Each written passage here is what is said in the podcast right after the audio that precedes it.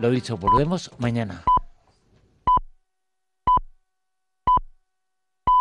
Son las 4, son las 3 en Canarias.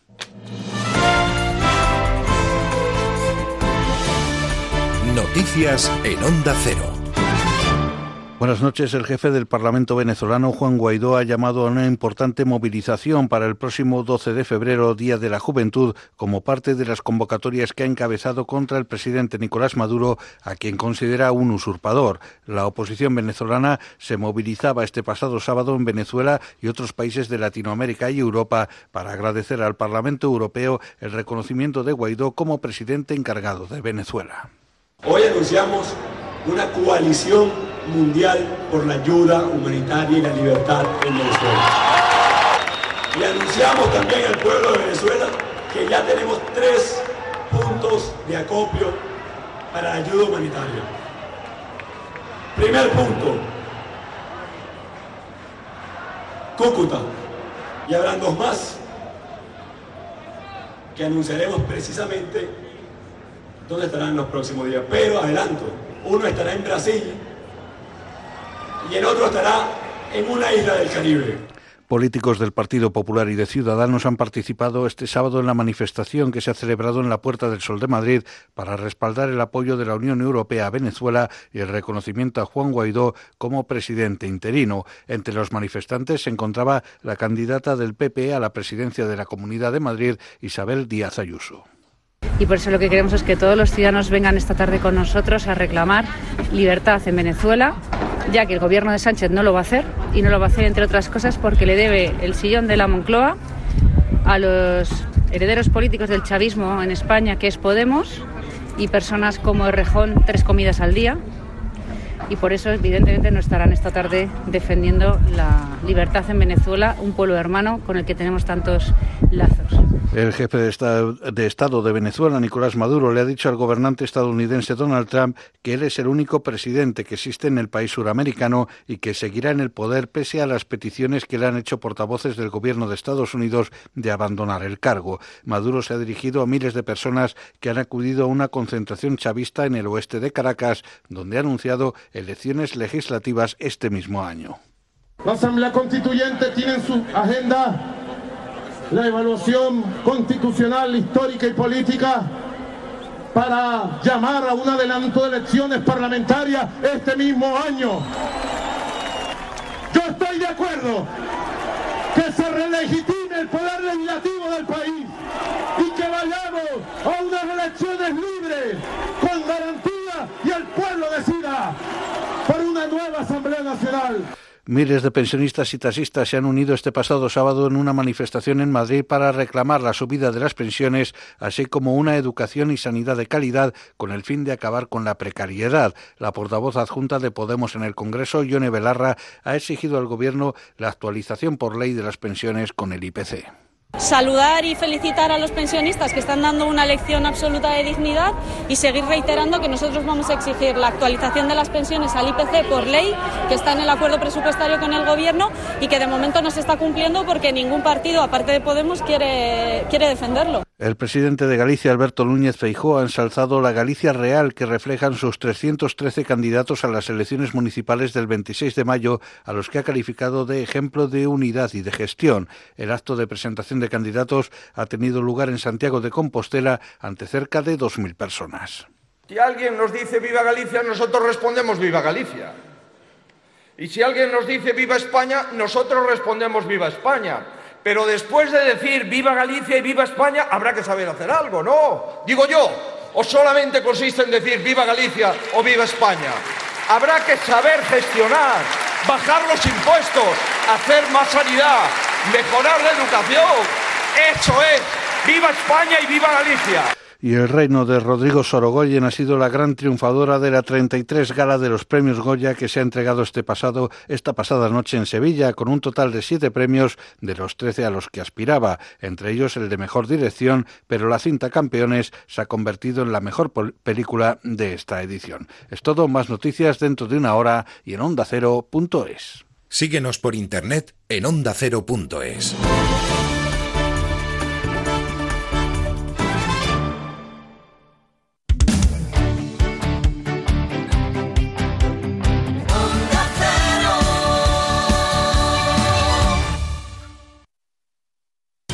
Las noticias, los sucesos, la actualidad nunca se detienen.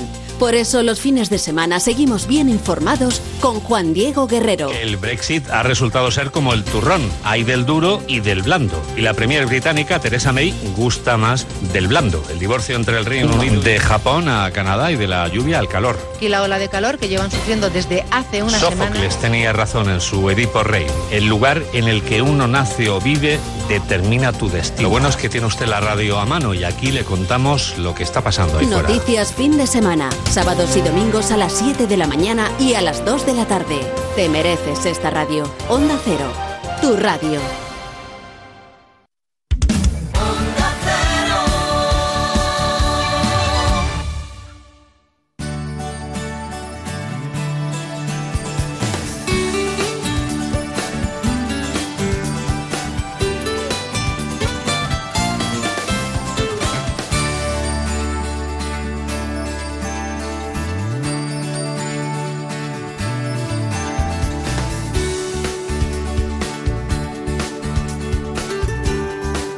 En buenas manos.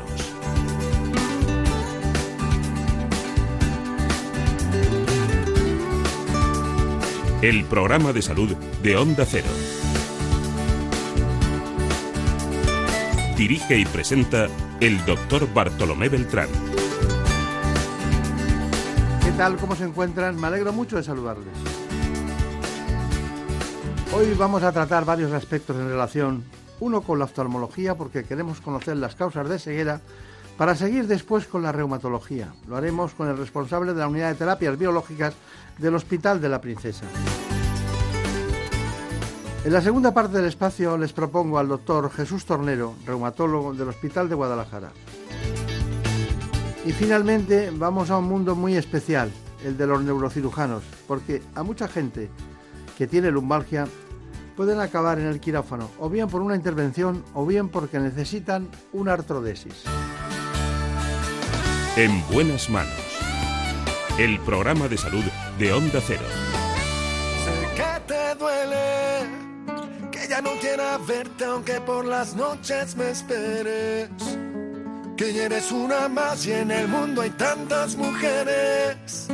Sé que te duele, ay cómo te duele. Así que acudimos a la Clínica de la Zarzuela de Madrid con el oftalmólogo el doctor Miguel Zato. Es profesor catedrático de esa especialidad y vamos a hablar con él de ceguera. ¿Cómo te duele? Entre las causas de ceguera ya saben que figuran las cataratas, el glaucoma y últimamente en crecimiento total la degeneración macular asociada a la edad.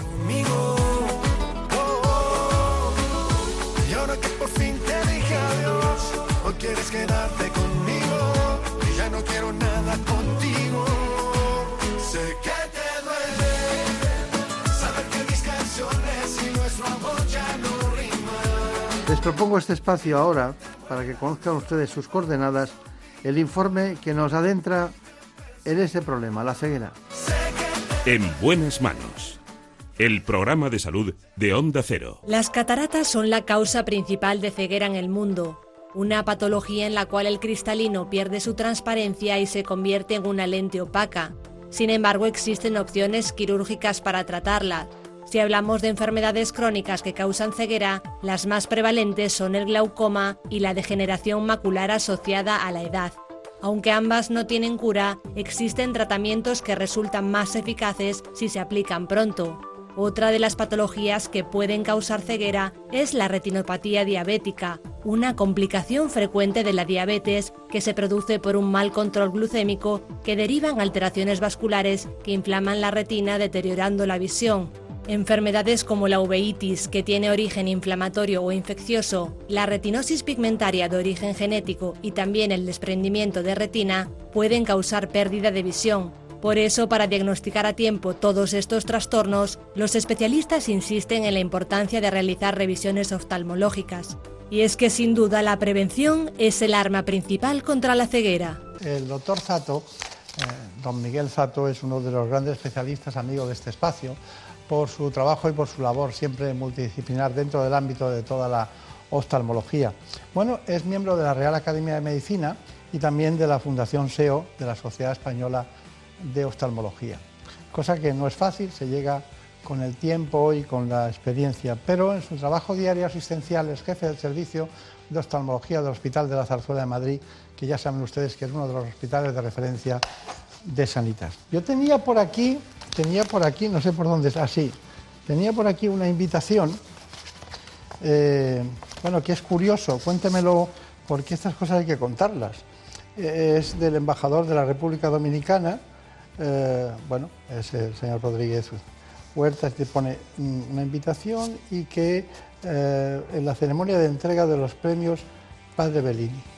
Sí, bueno, esto es que hay algunos países, entre ellos la República Dominicana, que, mm, mm, por así decirlo, reconoce la labor que se hace en su país, en este caso en la lucha contra la ceguera, que es de lo que venimos a hablar aquí, y fundamentalmente se le ha dado una fundación, la Fundación INCIVI, que lleva 20 años en ese país luchando contra la ceguera y eso es el reconocimiento a la propia fundación de su lucha contra la ceguera en el país. O sea, traducida, a usted le han dado un premio eh, los dominicanos como consecuencia del trabajo de la Fundación INCIBI en el ámbito de ese país, en todos los lugares, porque hay una especie de centro de referencia en el que atienden aquellos casos de ceguera.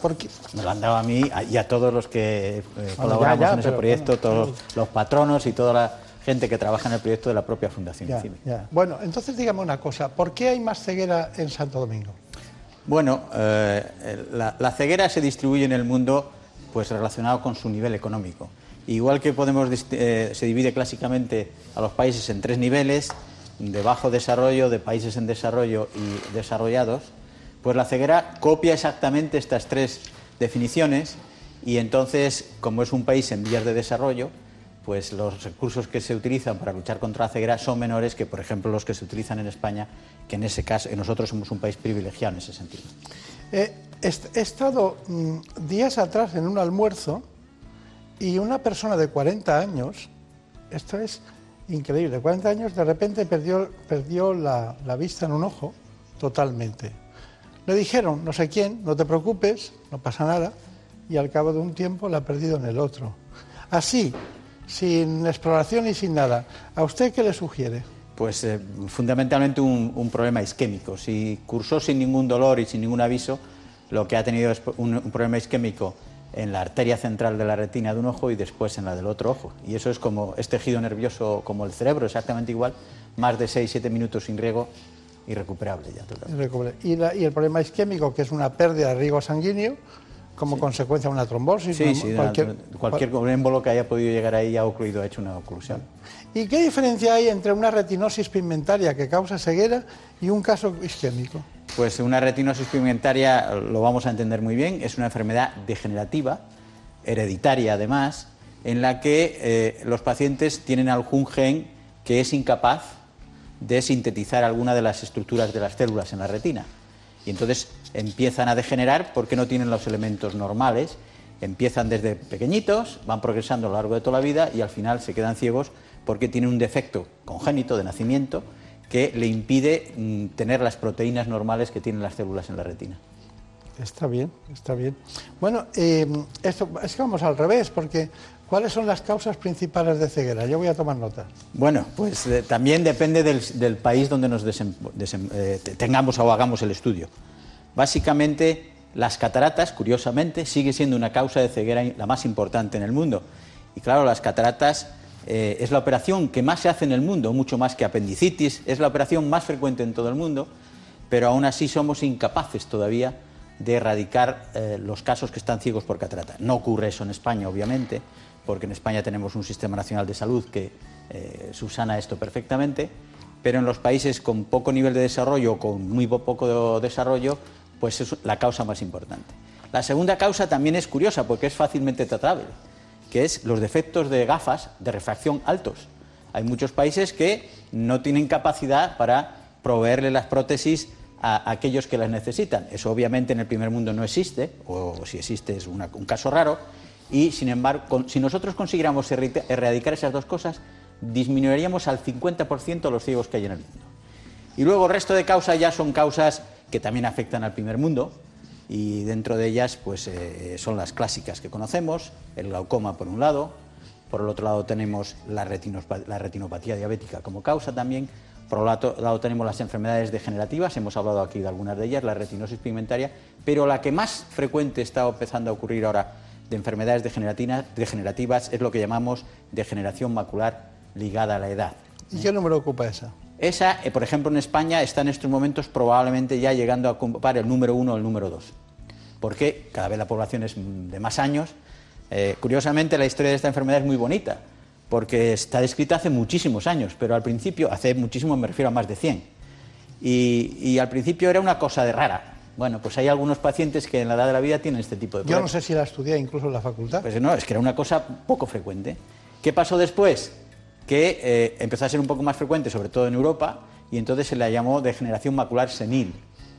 Y lo de senil, que a mí me gusta mucho la palabra porque viene de senador en romano. Sí, pero a mí no me ah, gusta nada. Claro, aquí empezó a tomarse porque me llaman viejo y entonces le cambiamos el nombre a degeneración macular ligada a la edad.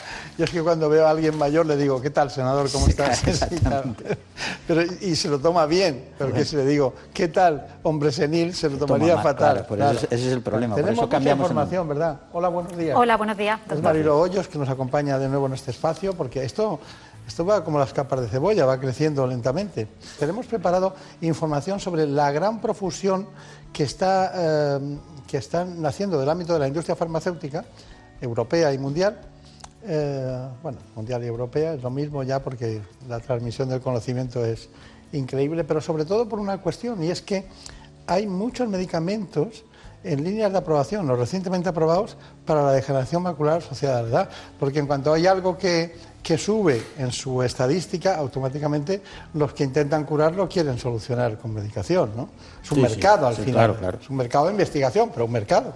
Bueno, eh, mm, entonces, dicho todo esto, me ha gustado mucho el dato que prácticamente entre las cataratas y los defectos de refracción engloban el 50% de las cegueras que usted ha manifestado eso. Pero hay una cosa, cuando hablamos de efectos de refracción estamos hablando de miopías altas. Sí, sí, nos referimos, claro. Un paciente que tiene una miopía de dos dioptrías ve lo suficiente para... Estamos hablando de pacientes que tienen a lo mejor 9, 10, 15 o 20 dioptrías y no pueden llevar gafas porque no existen o no se las puede conseguir en el país, obviamente. Claro, claro, claro, Pero hay muchos matices, hay muchos tipos de ceguera, pero hay una que es la retinopatía eh, diabética, sí que bueno, ocurre cuando las personas pues, tienen un síndrome metabólico, son diabéticos, va avanzando y tal. ¿Me puede decir la evolución? Sí, es, importante porque el número de diabéticos en el mundo sigue aumentando y cada vez hay más, y en España también. Y entonces el problema es básicamente que durante los eh, dependiendo del tipo de diabetes, si sea tipo de diabetes, vamos a llamar para que nos entendan todos juvenil o la de los mayores, para que nos entendamos entre todos, pues después de unos años de evolución, eh, empiezan a provocarse cambios eh, vasculares. A mí me gusta muy poco cuando estamos hablando para el público en general hablar de, términos médicos puros y duros, porque si no, no se entienden. Pero bueno, existen cambios vasculares en los vasos de pequeño tamaño. ¿eh? Y estos cambios vasculares en los vasos de pequeño tamaño, producidos por el síndrome metabólico que tenemos, originan inmediatamente trastornos importantes en la retina. Originan hemorragias, originan inflamación y edema, y esto poco a poco va progresando y entra en un círculo vicioso. Como el organismo no sabe cómo defenderse, como yo tengo trastornos eh, nutricionales, creo nuevos vasos para que vaya más sangre y a ver si aquello se arregla, pero son vasos patológicos y sangra más y empieza a evolucionar. Y entonces nosotros eh, clínicamente, para que lo entienda todo el mundo, eh, lo clasificamos en situaciones según la evolución, como has preguntado. La primera es, tengo diabetes pero no tengo afectación en la retina, eso estoy todavía normal, y entonces esos pacientes como mínimo se deben de revisar cada cinco años, lo ideal sería una vez al año. Y tengo ya algún signo de estos del que hemos hablado, de alteraciones en el fondo de ojo, pero todavía, y entonces eso ya se llama retinopatía diabética simple. Y esa va a ir evolucionando progresivamente hacia dos tipos de lesiones fundamentales en la diabetes. El encharcamiento macular, es decir, la, zona central del ojo con la que se ve se llena de agua, porque los vasos son patológicos, esa es una de las causas de pérdida de visión, y otra es la proliferación de vasos sanguíneos que hacen que se produzcan hemorragias continuamente y se pierde la visión por hemorragias. Claro, los vasos sanguíneos aumentan a nivel capilar muy finos porque como hay otros que se obstruyen, tienen que intentar dar sangre al... Claro, es un mecanismo, de, el organismo dice que me pasa e intenta arreglarlo y para arreglarlo son vasos nuevos.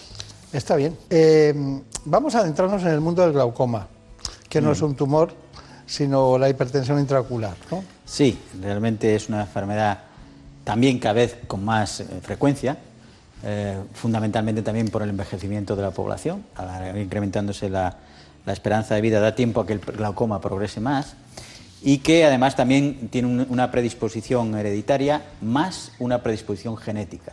Por ejemplo, la raza negra lo padece más que la raza blanca en eh, este tipo de enfermedad. ¿no? Y es una enfermedad que tiene un nombre muy bonito, eh, incluso muy bonito, aunque es una enfermedad fea en el sentido de lo que produce, que es, la enfermedad que roba, es la enfermedad que roba silenciosamente. ¿Por qué? Porque el paciente no nota absolutamente nada. Va perdiendo poco a poco su campo visual, pero como lo hace con relación a lo que tenía ayer, pues es un poquito más, y me parece que es lo mismo, es un poquito más, y cuando se va a dar cuenta, tiene un campo visual que llamamos en cañón de escopeta, que no ve prácticamente nada. Y entonces aquí sí que las campañas de prevención, que en España se han hecho muchas, eh, consiste en ir al oftalmólogo y tomarse la presión intraocular y examinar su, Claro. su nervio óptico, a ver cómo está. Es la, ce- la ceguera silenciosa. Exactamente. Pues me estaba riendo, ¿sabe por qué? Porque en el amor pasa igual, es lento, el- va desapareciendo muy lentamente. No te das cuenta y dices yo, ¿y ahora qué hago? ¿No? ¿No? Pasa eso. Sí, sí, pero el amor se reenamora uno periódicamente. ¿no? Sí, ah, bueno, ya me contará. Sí, sí. ¿Cómo se De la misma eso? persona puede ser, no pasa nada. ¿eh? Sí, sí, no, hostia, yo siempre me refería a la misma persona. Claro, claro. Claro. Bueno, pero que, que hay, hay cosas que de repente, mm, mm, a nivel anímico y a nivel personal, descienden y no sabemos por qué, ¿no? No sabemos, no, no- tenemos las causas, ¿no? Es muy curioso. El glaucoma, también llamado ladrón silencioso de la visión, es una enfermedad que afecta al 3% de la población, según la Sociedad Española de Glaucoma. Aparece cuando la tensión ocular es tan elevada que provoca lesiones en el nervio óptico de ambos ojos. Uno puede tener mayor grado de lesión que el otro. Sus principales factores de riesgo son el envejecimiento, los antecedentes familiares, la miopía alta o el uso de corticoides. El tratamiento médico del glaucoma consiste en introducir gotas en colirio para bajar la presión ocular. La mayoría de gotas han de usarse dos o tres veces al día durante toda la vida. Sin embargo, el 50% de los pacientes abandona el tratamiento debido a los efectos irritativos de los colirios que contienen conservantes. La buena noticia es ahora la existencia de cinco nuevos fármacos sin conservantes, en formato de gotas e implantes que ya se están comercializando en Estados Unidos y que pronto lo harán en nuestro país. Una nueva vía de abordaje de la enfermedad que se une a otras prometedoras como la terapia celular y la farmacogenética. Los expertos insisten en que la detección precoz y cumplir el tratamiento son determinantes para intentar evitar la ceguera. Qué bien, qué bien. Bueno, Marilo Hoyos, tenemos una intervención que se ha hecho en la clínica La Zarzuela, los doctores eh, Guijarro, que es de su equipo, Sí. y Javier Bueno. Sí. Eh, creo que era un- algo en relación, en la clínica, en relación con precisamente eh, una intervención de glaucoma. Exactamente, es una infiltración que se realizó también en el Hospital de la Zarzuela y que, eh, en la que estuvo nuestro compañero Javier Saz. Es un paciente, Pilar, de 79 años, que ya hace un año acudió a, nuestras consultas por una pérdida de visión, sobre todo notaba que veía las imágenes deformadas con su ojo derecho. Cuando acudió a la consulta le hicimos una exploración completa y presentaba una pérdida visual y con la exploración le diagnosticamos una membrana de- del miope. Tiene una lesión típica en la mácula. La mácula es la parte de la retina que nos permite la visión de detalle, es la visión con la que leemos, con la que vemos las caras. Entonces los pacientes notan que justo en el centro, cuando fijan la vista, tienen un problema, aunque la visión de alrededor la mantienen bien. Entonces este tratamiento, el tratamiento hoy en día de este tipo de lesiones, inyectamos dentro del ojo unas medicinas para que lleguen directamente a la zona que hay que, que hay que tratar y este fármaco es capaz de frenar esos vasos que han crecido, secarlos y cerrarlos. Este es el blefarostato, que es el instrumento que nos permite alejar las pestañas del campo. Esto me sirve para marcar la zona de donde quiero poner el pinchazo, que se hace a 3, 4 milímetros del limbo. El limbo es la parte que separa la córnea de la esclera. Ya hemos marcado, ya he entrado, ahora ya, ya he inyectado toda la medicación.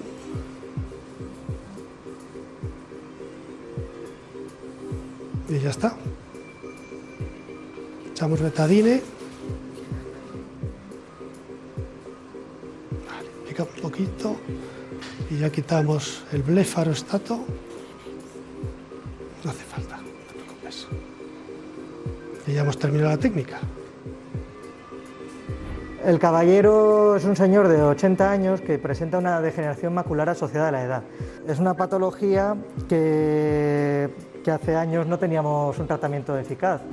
Ahora lo que utilizamos pues, es la medicación que vamos a poner, que son eh, medicaciones antiangiogénicas, que son unos productos que lo que realizan es que inhiben el crecimiento de, de vasos de- defectuosos que afectan a la mácula y al cicatrizar pues pueden producir que haya una pérdida irreversible de, de visión. Entonces lo que buscamos con esta medicación precisamente es inhibir el crecimiento de esos vasos y conseguir que se, bueno, que se cierren, por así decirlo.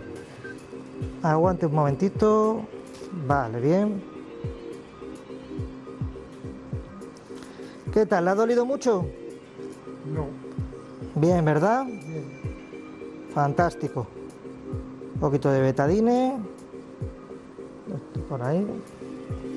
Eh, en principio el posoperatorio no es un posoperatorio que, vaya a ser complicado, en el sentido que hoy lo más que le puede molestar es que como utilizamos betadine diluido le puede producir un poco de, irritación a nivel local. Si mañana está todo bien, lo que haremos es que echaremos un vistazo pues en un mesecillo más o menos con una OCT, que es una prueba de, imagen, para comprobar pues, la respuesta al tratamiento que nos ha presentado el paciente.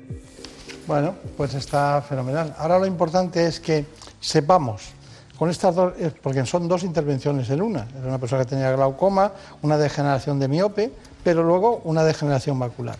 Efectivamente, son mm, casos mixtos que puede haber con, Claro. este, con este caso. Pronóstico. Y el- el- el- la enfermedad, la degeneración macular, eh, ha mejorado muchísimo con respecto a hace, hace unos años. De hecho, con la aparición de los nuevos fármacos ah, antiajo- antiagiogénicos que, que ha señalado mi colaborador, pues en realidad ha cambiado totalmente el pronóstico. Antes era una enfermedad totalmente incurable, intratable, es decir, sabíamos que el que la tenía se iba, si vivía los suficientes años se iba a quedar ciego, mientras que ahora con estos fármacos el pronóstico ha mejorado notablemente. Eh, sí es verdad que poner una inyección en el ojo no es lo mismo que ponerse una inyección en cualquier otro sitio y lo tienen que hacer expertos en el tema. Y hay que hacerlo siempre en un quirófano, obviamente, porque la esterilidad es fundamental. Ahí hay una pequeña infección y perdemos el ojo, obviamente. ¿no?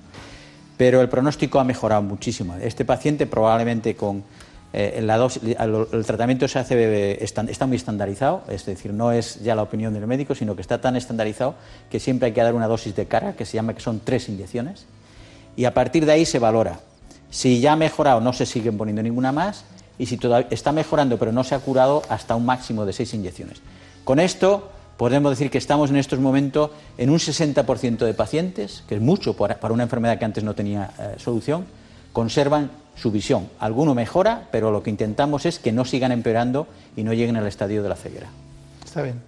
Yendo con cuidado con la infección. Sí, sí, claro, pero no, no, y además eh, estamos pinchando un órgano tan pequeñito que dentro tiene muchas cosas y solo se puede pinchar por un sitio. Ya hemos visto en el vídeo que eh, eh, justo a 4 milímetros, si se lo hago a 3, mm, provoco una gran hemorragia y altero el, cristalino y le provoco una catarata al paciente, y si se lo hago a 5, provoco un desprendimiento de retina. Por lo tanto, hay que hacerlo ahí y no ni más adelante ni más atrás. Para eso está la robótica y Claro, toda claro. la ingeniería de la- lo que es la- las medidas que tienen ustedes con alta tecnología. Casi un millón de personas tienen algún tipo de discapacidad visual en España. Usted eh, presenta un libro de- brevemente también en la Real Academia de Medicina. Le han dado un premio Bellini. ¿Bellini no era un músico? ¿Por qué dan el premio Bellini? Pero porque se fue a- hace ya muchísimos años a República Dominicana y, hizo, y se dedicó a, ayudar allí primero a todos los españoles que estaban allí emigrados y luego después a los dominicanos también y entonces pues está, com- está considerado como un benefactor nacional en la República Dominicana. Se lo, se lo gastó con la vista, Más o menos. más o menos. Bueno. ¿Y el INCIBI, su fundación, la Fundación INCIBI? Bueno, la Fundación INCIBI es una fundación que ya lleva muchos años, llevamos más de ve- 25 años eh, en el tema de la salud pública desde el punto de vista visual, trabajando para luchar contra la ceguera en todos los países del mundo. Obviamente donde menos actividad es en España porque no, no lo necesita y donde más actividad es fuera de España, fundamentalmente en los países con muy poco desarrollo o en vías de desarrollo, porque la estrategia es distinta Si uno va a un país muy pobre, por ejemplo Mali, donde hemos estado muchas veces, pues ahí hay tan pocos recursos que hay que llevarlo todo y no se puede contar porque no hay profesionales allí. Pero si va a un país como la República Dominicana, que es un país ya en vías de desarrollo, tiene profesionales y lo que hay que hacer es colaborar con ellos, llevándoles material y haciendo cosas para luchar contra las causas de ceguera, que además son distintas en un país que en otro, como hemos dicho. Pues no hay que olvidar que hay 60 millones de personas en el mundo que padecen ceguera. Eh, les recuerdo. Te voy a contrariar, no, no. En el, eh, todo esto surge porque en, la Organización Mundial de la Salud, de la cual yo también eh, estoy en ese comité, en la Organización Mundial de la Salud, a principios de siglo, consideraban que para el 2020-2020, esa cifra, iba a haber 500 millones de ciegos en el mundo. Y entonces, si no se hacía algo, se iba a llegar a esa cifra. Y entonces, obviamente, se pide a los gobiernos que trabajen el tema y sobre todo a las organizaciones no gubernamentales que colaboren. No vamos a llegar a los 500, pero en el 2020 probablemente estaremos en los 350, 360 millones de ciegos. Estamos en el, 18. Por eso, por eso digo. Pero hemos evitado que no llegara a los 500, porque era una utopía realmente, pero las utopías, para conseguir algo hay que creérselas, no las creímos y es lo que estamos intentando. En este Está bien. Bueno, de todas maneras, ustedes en, este asunto trabajan mucho, pero no todo el mundo hace lo que hace la Fundación INCIBE. Le voy a rogar a mis compañeros que inscriban eh, esta denominación incibi.com. Cualquiera que quiera ponerse en contacto con esa organización lo tiene muy fácil. incibi.incibi.com. Bueno, ha sido un placer, como siempre. El placer ha sido mío estar rodeado de profesionales tan, tan fenomenales. Bueno, conclusión de todo. Bueno, pues que yo diría una cosa, uno cuando habla de la ceguera, pues eh, a lo mejor no es tan llamativo como decir tengo una apendicitis, eh, desde el punto de vista de llamativo. Pero la Organización Mundial de la Salud estima que para el 2020, si no hemos luchado contra la ceguera en los países en los que podemos luchar, porque en España obviamente no, es tan necesario, solamente hay que hacer prevención para disminuir lo que existe, eh, será, dependiendo del país, causa sobre todo de muerte en algunos países, porque no existe la estructura. Nosotros tenemos la Organización Nacional de Ciegos Españolas, que es, yo diría, en mi opinión, y esta es mi opinión, la mejor del mundo. Pero si no es la mejor, es de las mejores del mundo. Pero en estos países no existen, o si existen estas organizaciones, no tienen nada de recursos. Y la gente se muere porque no puede ni trabajar ni subsistir, porque no ve. Y entonces, en los países de muy bajo nivel, es causa de muerte la ceguera. En los países en los que están en vía de desarrollo, lo que es es causa de disfuncionalidad total, es decir, el el, paciente depende eh, fundamentalmente de la estructura familiar, es la familia la que lo soporta. Y las estructuras familiares dependen mucho de unos países a otros. Cuando hace un estudio sociológico, eh, no es lo mismo la familia en España o en Italia, por poner ejemplo de familia de verdad, o una familia en un sitio en que no existe ese arraigo. A los 17 y 18 años han desaparecido todos los miembros. Lo entendemos, lo entendemos. Y entonces eh, lo soportan las familias y en unos países es mejor que en otros. Y por lo tanto la ceguera es importante como Mm, capacidad no solamente de una mm, buena vida, de una vida de lo más agradable posible, sino también de supervivencia. Pues está muy bien. Eh, al final siempre las conclusiones eh, dan un resultado para que la gente se quede con el recuerdo de un grupo de especialistas españoles que trabaja en Madrid, en la Clínica de la Zarzuela, que son capaces de irse a otros lugares donde es posible corregir este fenómeno. Pues mucha suerte con la Fundación INCIBE, muchas gracias y hasta pronto. Muchas gracias. Pues no lo olviden, también hay otras patologías que no hemos citado que dan lugar a la ceguera, con la uveitis, por ejemplo. No me va a corregir el doctor, el doctor eh, Zato. La uveitis también puede dar lugar a ceguera. Ojo con la vista. Este es el resumen del programa. Muchas gracias, hasta pronto. En buenas manos. El programa de salud de Onda Cero. Dirige y presenta el doctor Bartolomé Beltrán. Es lógico. Murprotec, empresa líder en la eliminación definitiva de las humedades, patrocina la salud en nuestros hogares. Las humedades causan graves problemas respiratorios, alergias y dolores musculares. No pongas en riesgo tu salud y acaba con ellas para siempre. Ponte en manos de Murprotec. Pide tu diagnóstico gratuito, personalizado sin compromiso y con una garantía de hasta 30 años. Contacta en el 930 1130 o en murprotec.es. Para tu tranquilidad, Murprotec. Garantía de calidad. En buenas manos. El programa de salud de Onda Cero. Y ahora vamos a iniciar el espacio en esta primera parte con otro especialista, el presidente de la Sociedad Española de Reumatología, el presidente electo, el responsable de la unidad de terapias biológicas del Hospital de la Princesa, el doctor José María Álvaro Gracia. En buenas manos. Las enfermedades reumáticas abarcan más de 200 patologías crónicas, aunque la mayoría de los afectados describen su trastorno como reuma. En España tienen una alta prevalencia en la población, y es que una de cada cuatro personas padece alguna enfermedad reumática y en total hay cerca de 11 millones de afectados. Son más comunes entre las mujeres, especialmente entre los 30 y los 45 años, las más frecuentes son la artrosis y la artritis, pero existen otras menos conocidas y muy incapacitantes como el lupus, la espondilitis o la esclerodermia. El dolor es el síntoma más característico, aunque también pueden aparecer otros signos como pinchazos, sensación de pesadez o incluso dolor corporal generalizado.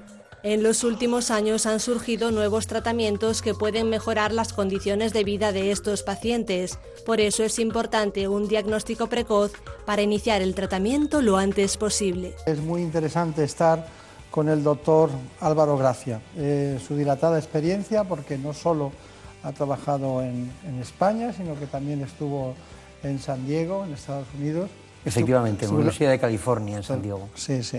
Allí no solo hay barcos, barcos de la Armada Americana, sino que también hay centros de estudios para la salud, ¿no? Es uno de los centros pioneros en investigación biomédica, con muchos premios Nobel. Sí, sí. Y allí estuvo. Allí.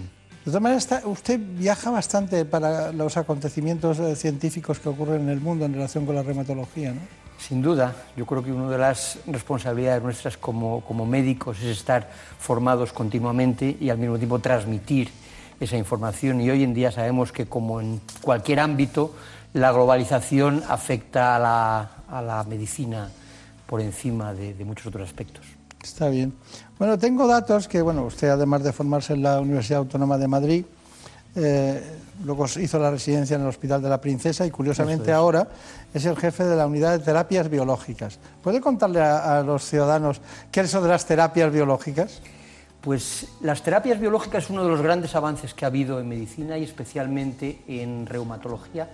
Y básicamente consiste en unos tratamientos muy sofisticados, diseñados por técnicas de biología molecular que inhiben específicamente moléculas que se sabe que son importantes para el desarrollo de enfermedades, como por ejemplo enfermedades inflamatorias crónicas, entre las que una de las más importantes es la artritis reumatoide. Claro. Es muy curioso eh, pero de vez en cuando alguien dice, es que me han diagnosticado un lupus eritematoso sistémico. Y empezó con algo de la piel o algún tipo de trastorno diverso y resulta que acaban en el reumatólogo y otros acaban en el dermatólogo y otros acaban en el especialista en medicina interna y otros acaban incluso en el experto, en un jefe de unidad de enfermedades autoinmunes. Y yo creo que ninguno se ha equivocado, pero ¿qué hay que hacer? Efectivamente. Bueno, primero esto refleja en parte la complejidad de las enfermedades en medicina, pero quizá uno de los grupos de enfermedades más complejos son las enfermedades autoinmunes, enfermedades sistémicas autoinmunes. Eso quiere decir, como su nombre indica, sistémicas que pueden afectar a múltiples órganos. Desde ese punto de vista no es de extrañar que a lo mejor si un paciente con una enfermedad sistémica que puede empezar por un problema de riñón vaya a un nefrólogo, si empieza por un problema de la piel, vaya a un dermatólogo, o si empieza por un problema del sistema nervioso, vaya a un neurólogo. No es raro, pero sí que es verdad que desde dentro de ese concepto de enfermedades multisistémicas, por una parte los internistas también se encargan de ellos, pero quizá el especialista que globalmente más se ha dedicado a este tipo de enfermedades es el reumatólogo. Está bien, está bien. Eh, ¿Son ustedes eh, muchos eh, reumatólogos en España? ¿Cuántos son aproximadamente? Pues dentro de la Sociedad Española de Reumatología hay alrededor de 1.800 reumatólogos. Bueno, 1.800 inscritos, no todos son reumatólogos porque también hay otros especialistas. Globalmente podemos estar hablando de unos 1.500 reumatólogos en España. Muy bien, muy bien, está bien. Que es una cifra razonable, pero el problema es que hay cierta inequidad y en algunas comunidades autónomas hay un importante déficit de reumatólogos por ejemplo la comunidad eh, en Galicia, en Castilla-La Mancha, en Castilla. Pero no en Cataluña. No en Cataluña. Seguramente en Cataluña, Madrid y País Vasco es donde mayor número de reumatólogos, menos déficit hay, pero hay en otras eh, comunidades autónomas en las que existe Fueron un muy pioneros importante. los catalanes en reumatología. Sí, siempre. Bueno, yo creo que, como en muchas otras cosas, eh, eh, la, la medicina en España ha sido movida por, por- por mucha gente, pero dos núcleos fundamentales han sido Cataluña y Madrid. Madrid, sí. Bueno, eh, mm, seguimos con este asunto, pero me gustaría aclarar. Eh, hay muchos tipos de, circunstancias con las que llegan los pacientes. Usted sabe perfectamente que la artrosis es la más frecuente de las enfermedades reumáticas. Pero claro, la artrosis para ustedes es como para un cirujano vascular las varices. Es decir, lo que le gusta a un cirujano vascular es operar la carótida o hacer un aneurisma. Y a ustedes lo que les gusta es la artritis reumatoide, porque es la más florida, esa enfermedad que provoca rigidez, malestar, dolor, las articulaciones, todas las articulaciones periféricas duelen. Y ahí usted, eh, que trabaja mucho en eso, tiene soluciones. Sí, yo diría que quizá, y, y es uno de los mensajes que me gustaría indicar claramente, la artritis reumatoide es una de las enfermedades, en general, de toda la medicina que más ha avanzado. No solamente tiene soluciones, sino que dos de cada tres personas con una artritis reumatoide, si se trata bien, se puede conseguir que lleven una vida completamente normal. Yo creo que es uno de los mensajes eh, importantes Me que, parece que tenemos que considerar. Y es verdad lo que decía de que la artrosis es la enfermedad más frecuente. No es que nos guste menos, es que yo creo que los, los médicos especialistas lo que tendemos a hacer es dedicarnos sobre todo a aquello en lo que más podemos aportar soluciones. Claro. Y quizá uno de los problemas, y una de esas, como se dice hoy en día, que parece que está de moda, necesidades no cubiertas, en la artrosis existe una gran necesidad no cubierta porque la realidad es que tenemos menos tratamientos eficaces para la artrosis. Mientras que la artritis reumatoide es una enfermedad que hace 10 años veíamos muchos pacientes que estaban en silla de ruedas, eran pacientes que se morían. La artritis reumatoide no solamente, y como usted muy bien decía antes, hay muchas enfermedades que son sistémicas, no solamente afecta a las articulaciones, produce dolores, puede producir afectación de otros órganos Claro. y hace que la gente se muera.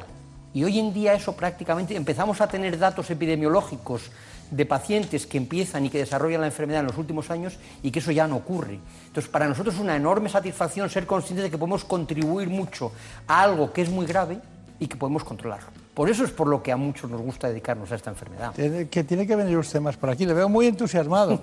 La consulta está más relajada, escuchando todo el tiempo Bueno, al paciente. es ¿eh? diferente. Es diferente.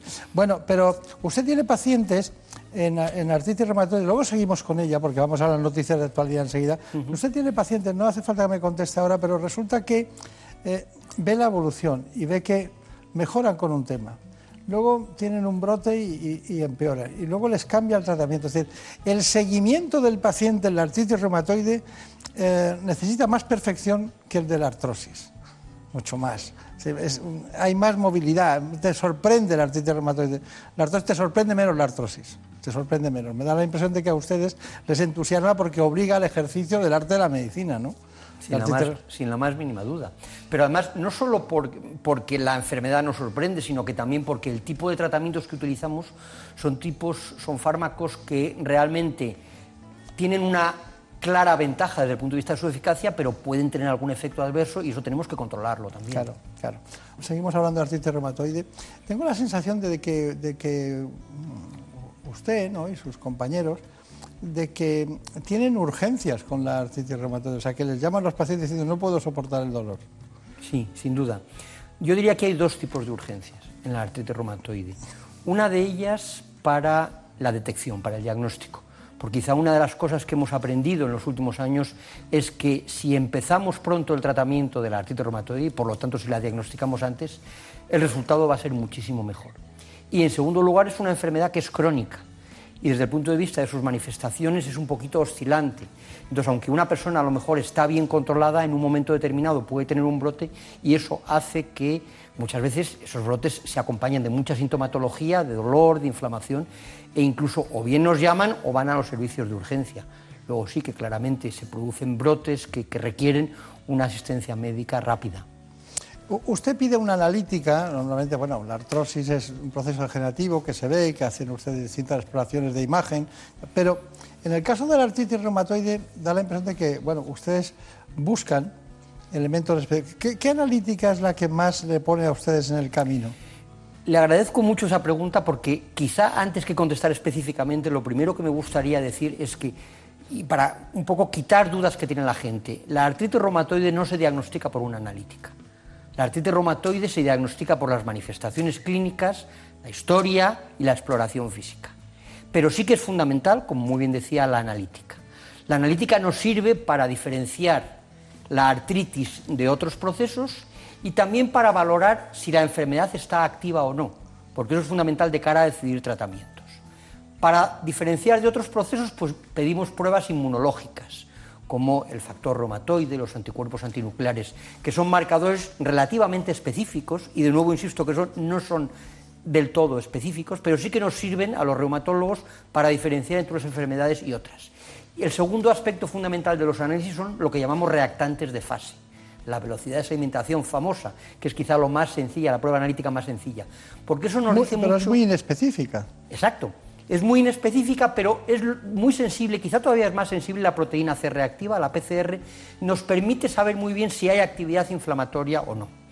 Y un tercer aspecto de esos análisis para detectar algo que ya hemos comentado antes, que son algunos de los posibles efectos adversos de los medicamentos.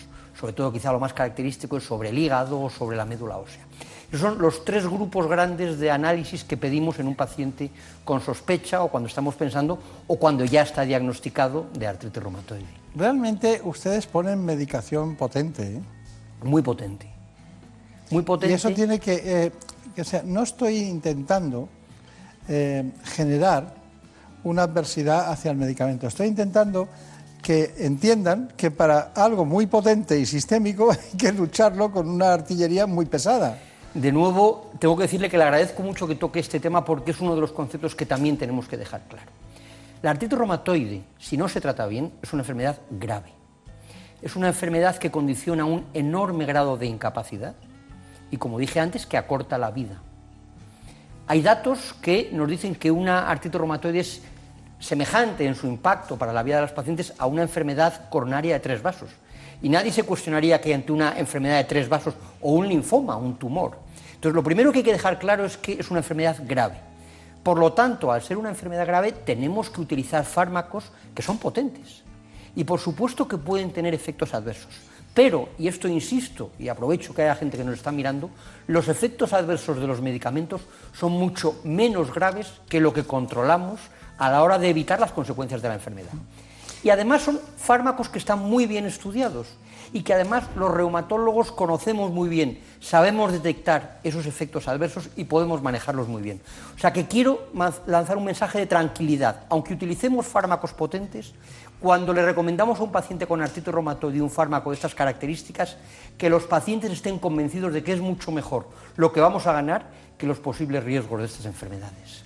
Y luego ustedes saben manejar muy bien cuando, eh, por lo que sea, no consiguen el efecto deseado, el efecto ese diana sobre los distintos receptores para evitar ese... Ustedes utilizan los tradicionales corticoides. Sin duda. Y entonces, que es un si nos ponemos a ver cuándo nacieron, el día que se descubrieron los corticoides o el día que se descubrió el metrotesate, la gente diría, ¿cómo puede ser que todavía estamos así? ¿Cuál es la diferencia de aquellos tiempos a estos? Bueno, las diferencias son muchísimas.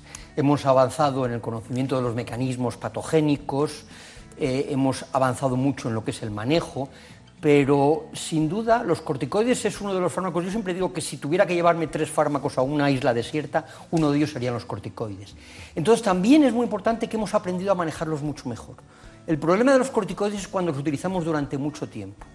Pero fíjese que en las últimas recomendaciones de tratamiento de la Sociedad Europea de Reumatología se recomienda específicamente utilizar los corticoides en todos los pacientes con artritis reumatoide, al principio. La clave es utilizarlos durante poco tiempo. Como tratamiento inductor son fundamentales y de esa manera hay pocos efectos adversos. Estamos jugando con el tiempo, estando el conocimiento, que la reiteración me, priva de darles más. Mire, eh, vamos a hablar de, los, de unos fármacos que vamos a llamar biológicos. Los medicamentos biológicos están compuestos por moléculas de gran tamaño formadas por proteínas que son producidas por organismos vivos. Mediante biotecnología se aísla la proteína que interesa, se produce, se extrae, se purifica y se envasa para su utilización. Un medicamento biosimilar, sin embargo, se produce a partir de moléculas de síntesis química. Es una réplica del producto biológico, pero no una réplica exacta, ya que es imposible copiar una célula viva. Lo que sí se obtiene es un equivalente que consigue el mismo efecto a mucho menor precio, con lo que se garantiza la accesibilidad para miles de pacientes. Tanto los biológicos como los biosimilares son fármacos que funcionan de manera similar a las proteínas producidas por el organismo, de modo que cuando se administran a un paciente pueden suprimir los síntomas de la enfermedad y prevenir o retrasar su evolución. En cualquier caso, el poder de decisión sobre cuál administrarla tiene el clínico. Hay ocasiones en que se podrá comenzar con el biológico y luego continuar con uno biosimilar, otras veces se podrá comenzar con un biosimilar y más adelante, si se cree oportuno, utilizar otro biosimilar distinto.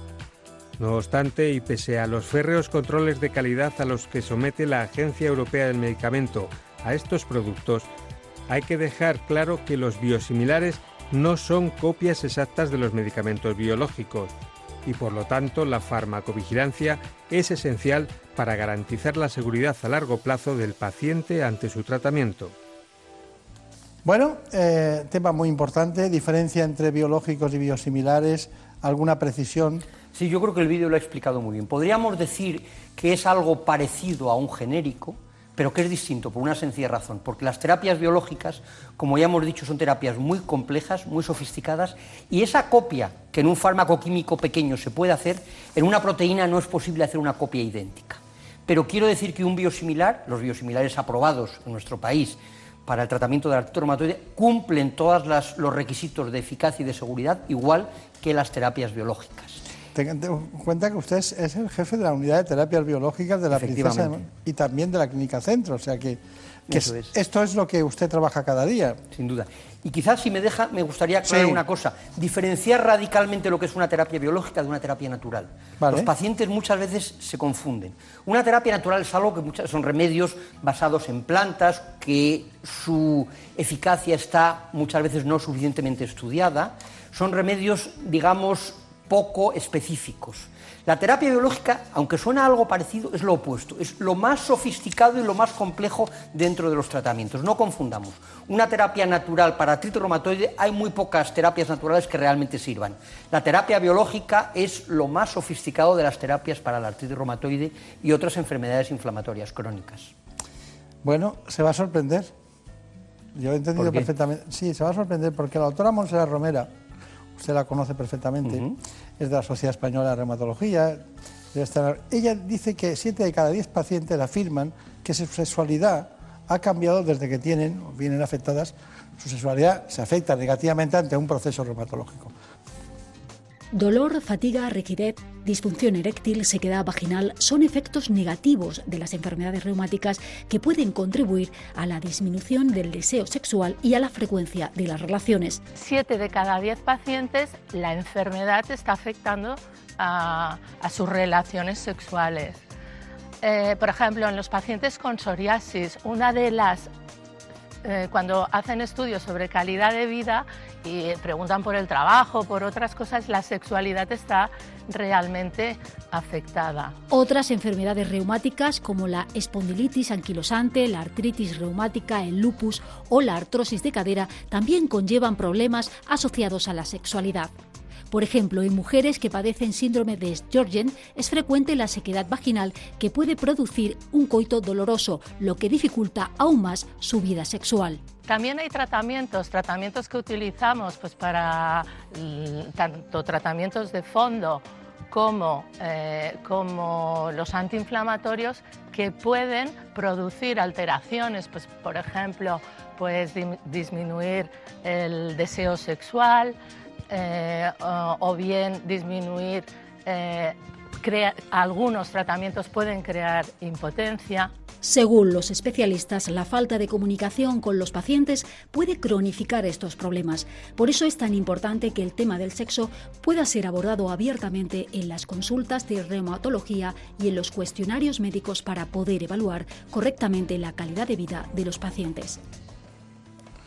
Bueno, estamos con uno de los grandes especialistas españoles en reumatología, es el presidente electo de la Sociedad Española de Reumatología. ¿Qué quiere decir lo de electo? Porque ¿es, es presidente o, no sos presidente? ¿no? Sí, electo quiere decir que en nuestro sistema una persona se elige presidente, pero en realidad empieza para ser presidente ejecutivo dos años después. Los dos primeros años está dentro de la junta directiva, pero hay otro presidente ejecutivo. Eso solo puede hacerse con la ciencia, con la política no podría ser. Exacto, sin la más mínima duda.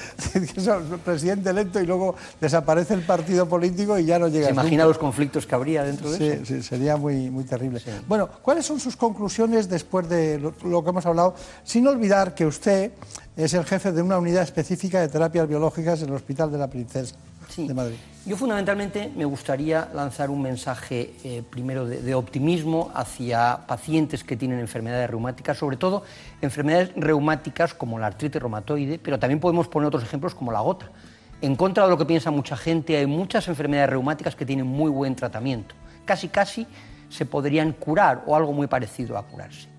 Y en esta línea creo que hay otros dos elementos fundamentales. En primer lugar, la importancia del diagnóstico precoz.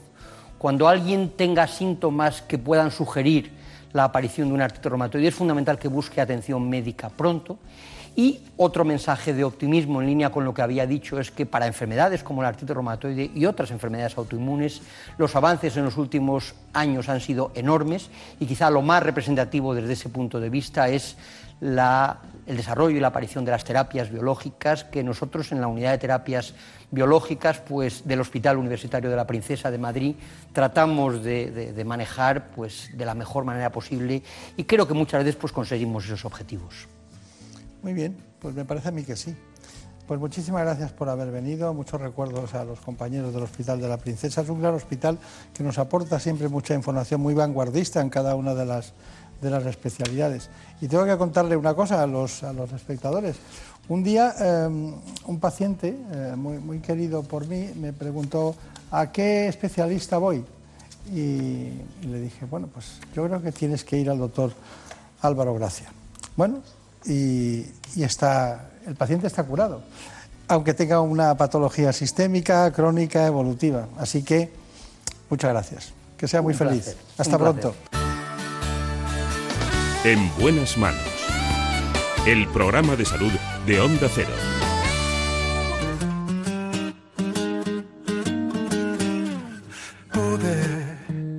Decir que no eras lo que yo buscaba. Ya están aquí atentos mis compañeros para contarles lo que ha pasado en la última hora en España y en el mundo. Para pasar el rato y nada más.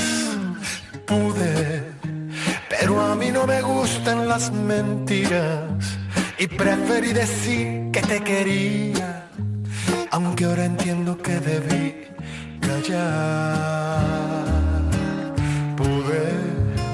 Tomarte solamente como un juego, pero me hice ilusiones con tus besos y ahora solo me toca aceptar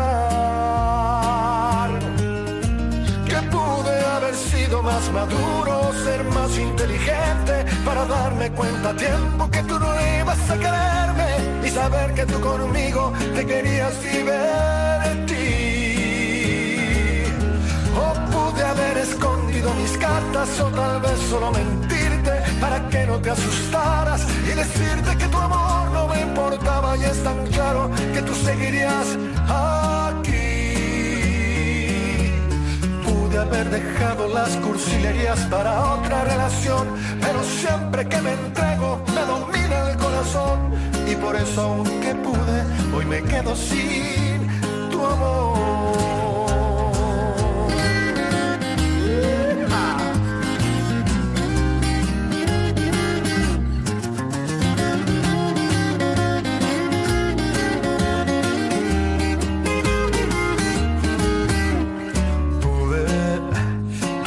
Solamente como un juego, pero mis ilusiones con tus besos y ahora solo me toca aceptar que pude haber sido más maduro, ser más inteligente para darme cuenta a tiempo que tú no ibas a quererme y saber que tú conmigo te querías divertir O pude haber escondido mis cartas o tal vez solo mentirte para que no te asustaras y decirte que tu amor no me importaba y es tan claro que tú seguirías aquí. Que pude haber sido más maduro, ser más inteligente. Son las 5, son las 4 en Canarias.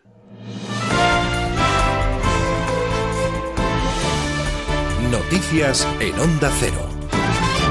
Buenas noches. Antonio de la Torre ha conquistado esta noche su primer Goya como mejor actor protagonista por El Reino, el film de Rodrigo Sorogoyen, en el que interpreta a un político corrupto. El Reino ha cosechado un total de siete Goyas. Campeones se ha llevado la estatuilla a mejor película. Roma, de Alfonso Cuarón, ha sido la mejor película iberoamericana y el premio al mejor documental ha sido para El Silencio de los Otros. Almudena Carracedo es su codirectora por supuesto, compartirlos con las miles de víctimas y supervivientes de la dictadura franquista, las que se nos han ido y las que luchan día a día. Gracias. Y las que luchan día a día, hoy, por su derecho a la justicia y la verdad. Tenemos que dedicar este premio, yo a mi madre, a mi padre, Robert a la memoria de su madre y su padre, y los dos a nuestra hija, que nació casi con la película hace ocho años. Esperamos que un día entienda que el cine puede ayudarnos a soñar con un mundo mejor, pero también a construir ese mundo mejor para todas y todas hoy. Muchas gracias. Con todo, el discurso más emotivo ha sido el de Jesús Vidal, premiado como mejor actor revelación por la película Campeones. Señoras y señores de la Academia, ustedes han distinguido como mejor actor revelación a un actor con discapacidad. Ustedes no saben lo que han hecho. Me vienen a la cabeza tres palabras. Inclusión, diversidad, visibilidad. ¡Qué emoción! Muchísimas gracias. Miles de venezolanos han marchado en varias ciudades del mundo para defender la ruta que consideran correcta para el país, cercado por la diplomacia internacional, para que se realicen elecciones libres y fragmentado en dos gobiernos opuestos que coexisten en medio de la crisis. En el marco de las manifestaciones en Caracas, el autodenominado presidente interino Juan Guaidó ha anunciado que se ha conformado una coalición de ayuda humanitaria con centros de acopio desde Colombia y Brasil. Hoy anunciamos una coalición mundial por la ayuda humanitaria y la libertad en Venezuela. Y anunciamos también al pueblo de Venezuela que ya tenemos tres puntos de acopio para ayuda humanitaria. Primer punto, Cúcuta. Y habrán dos más que anunciaremos precisamente dónde estarán los próximos días. Pero adelanto, uno estará en Brasil y el otro estará en una isla del Caribe. Las marchas a favor de Guaidó también han tenido lugar en varias de las principales urbes de Latinoamérica y Europa. Así, miles de personas se han manifestado contra Nicolás Maduro en Bruselas, París, Barcelona o la Puerta del Sol de Madrid. Tiene que salir, por las buenas o por las malas, ya está decretado que ese señor se va. Yo creo que va a salir por la buena porque aparte es un cobarde como han sido todos ellos y como lo fue el innombrable que ya murió. Eh, ellos van a salir, están tratando, de hecho ellos lo que están es desesperados porque saben el daño que han hecho y lo que les espera, una corte internacional. En el otro bando, miles de chavistas se han concentrado en el centro de Caracas para celebrar los 20 años de la toma de posesión del fallecido presidente y líder de la llamada Revolución Bolivariana, Hugo Chávez. En el acto reaparecía en un acto de masas Nicolás Maduro, que ha anunciado elecciones parlamentarias para este mismo año nueva Asamblea Nacional. ¿Ustedes están de acuerdo? Yo estoy de acuerdo y me resteo con esa decisión. ¿Quieren elecciones? ¿Quieren adelanto de elecciones? Vamos a elecciones parlamentarias, pues. ¿Qué les parece la idea? Diosdado, vamos a hacer una consulta nacional en cabildos bolivarianos abiertos, Diosdado. Y una mujer de 47 años ha sido detenida por el secuestro de un bebé recién nacido del hospital de Guadalajara. La mujer arrestada se hizo pasar por una pediatra para llevarse al bebé de la habitación con el argumento de que iba a practicarle una prueba médica. El padre sospechó de la actitud de la falsa doctora, dando la voz de alarma y permitiendo su localización y su arresto. Es todo, más noticias dentro de una hora y en ondacero.es. Síguenos por internet en ondacero.es.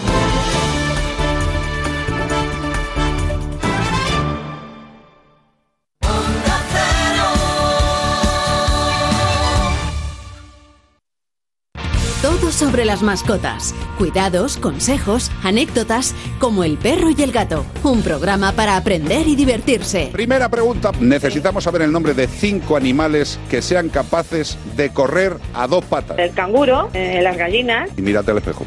El perro no sabe si hace algo bueno o malo. Simple y llanamente actúa dependiendo de su genética y principalmente de la educación y para qué le hayan querido emplear sus humanos. Estoy buscando a mi gatita persa blanca chinchilla.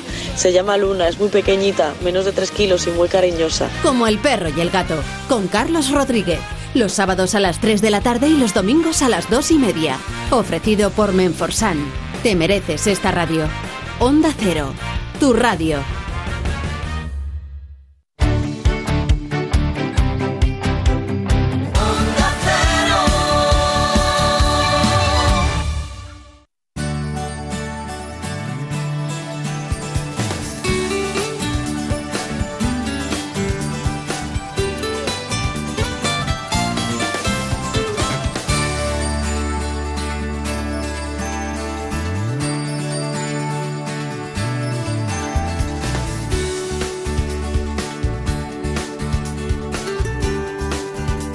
Buenas manos.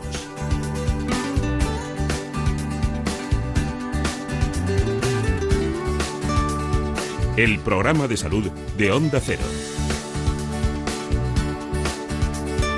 Dirige y presenta el doctor Bartolomé Beltrán. Pues seguimos aquí, seguimos adelante con la promesa que les hacía al principio del espacio, y es que queremos conocer las verdades y mentiras sobre las enfermedades reumáticas. Lo hacemos con el doctor Jesús Tornero.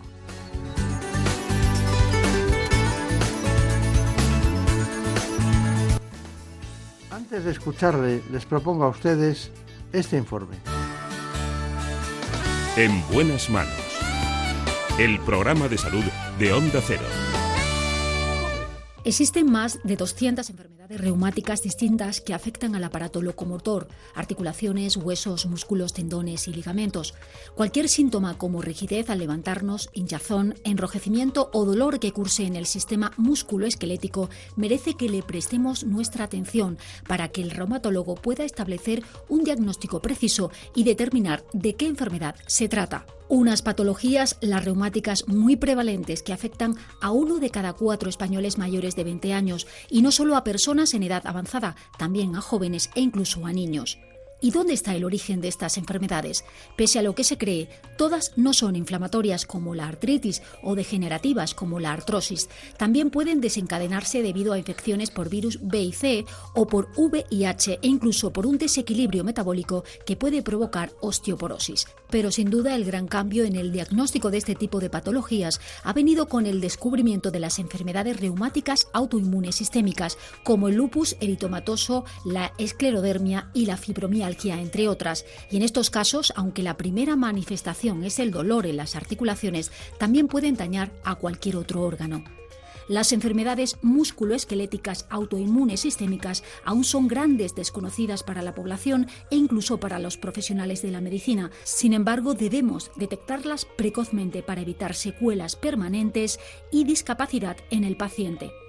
Bueno, pues aquí estamos dispuestos a hablar de este problema, de las enfermedades reumáticas que en realidad afecta a un gran número de población, eh, algunas pueden ser infantos juveniles, pero también el más profuso grueso está en las personas más mayores. Está con nosotros el doctor Jesús eh, Tornero, que es jefe del servicio de reumatología del Hospital de Guadalajara, ha sido presidente de la Sociedad Española de Reumatología y es uno de nuestros grandes amigos. También está Ana Villalta. Bueno, aquí lo de verdades y mentiras me encanta, porque es una manera de ir desbrozando eh, todos los problemas reumatológicos. ¿no?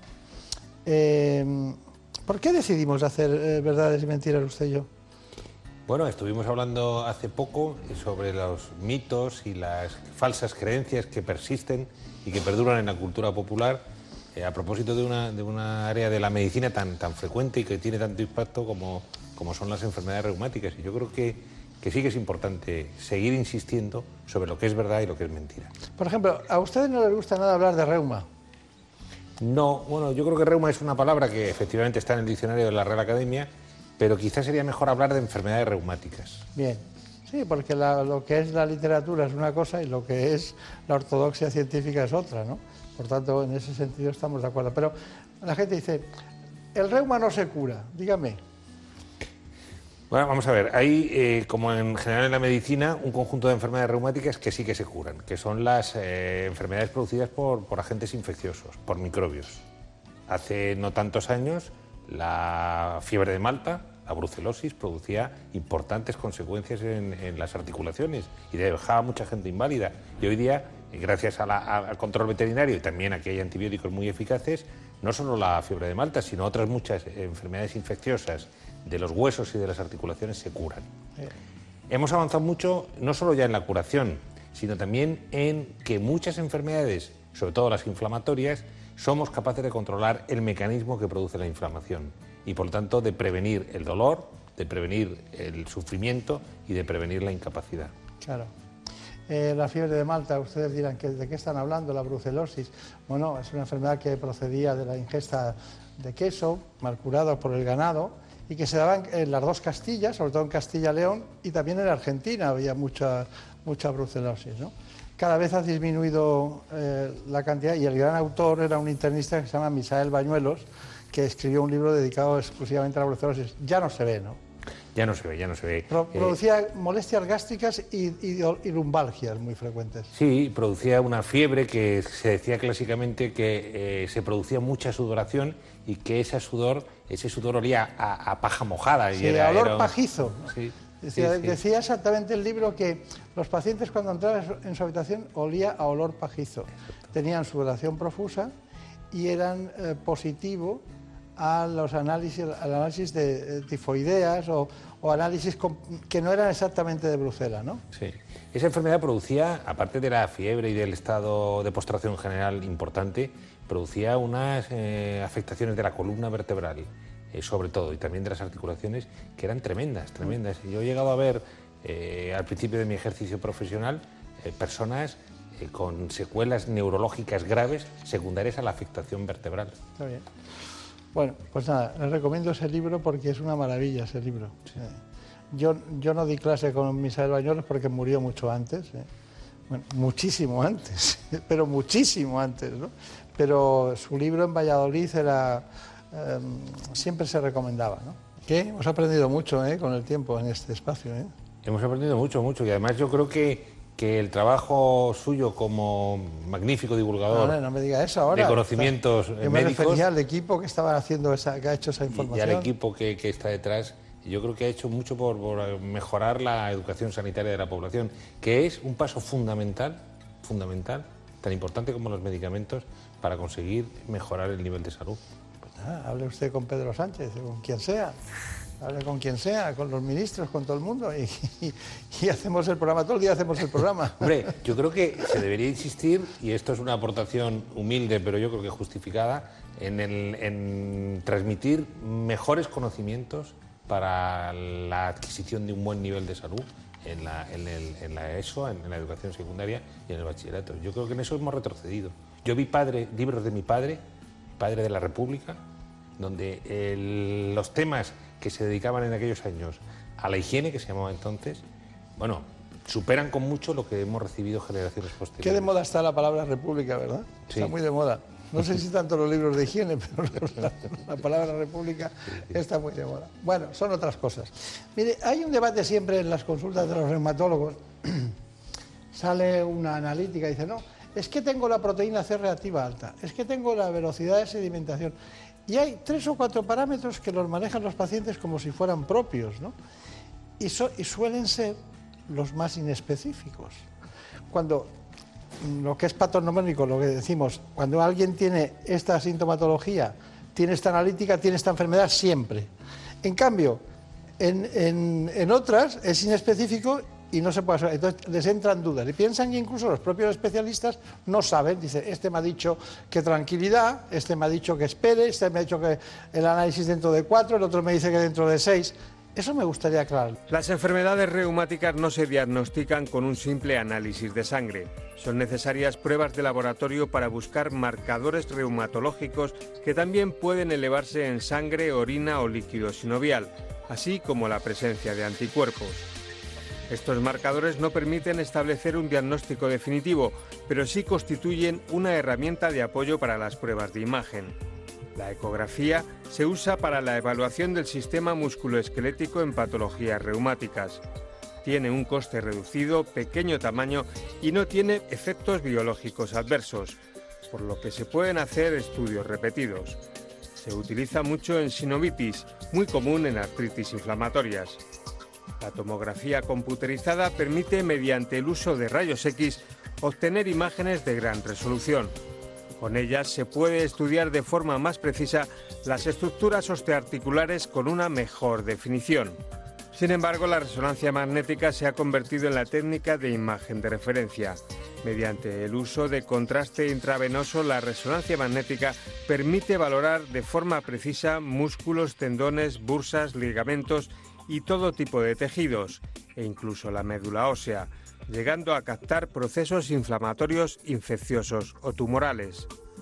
La unión de estas dos últimas tecnologías permite conseguir radiografías en 3D con simulación de movimiento, con lo que se pueden apreciar las lesiones más ocultas dentro de estructuras complejas como mano y pie, así como su posible evolución.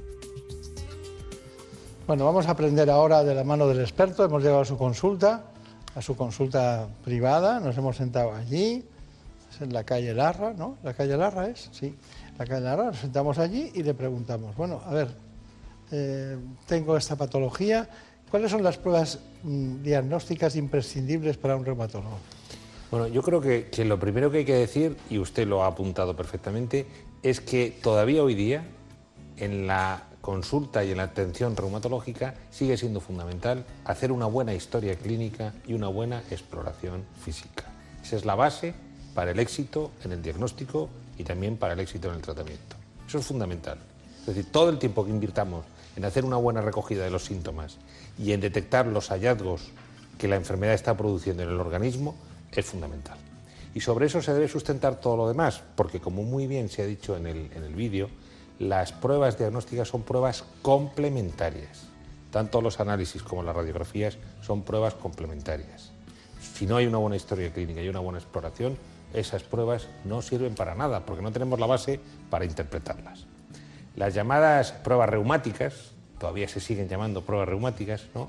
Eh, la proteína C reactiva, el factor reumatoide, eh, incluso la velocidad de sedimentación, pues son pruebas que la mayoría de las veces lo que hacen es corroborar, confirmar la sospecha diagnóstica que se ha establecido de esa cosa tan bonita de la medicina que es la relación entre el médico y el paciente.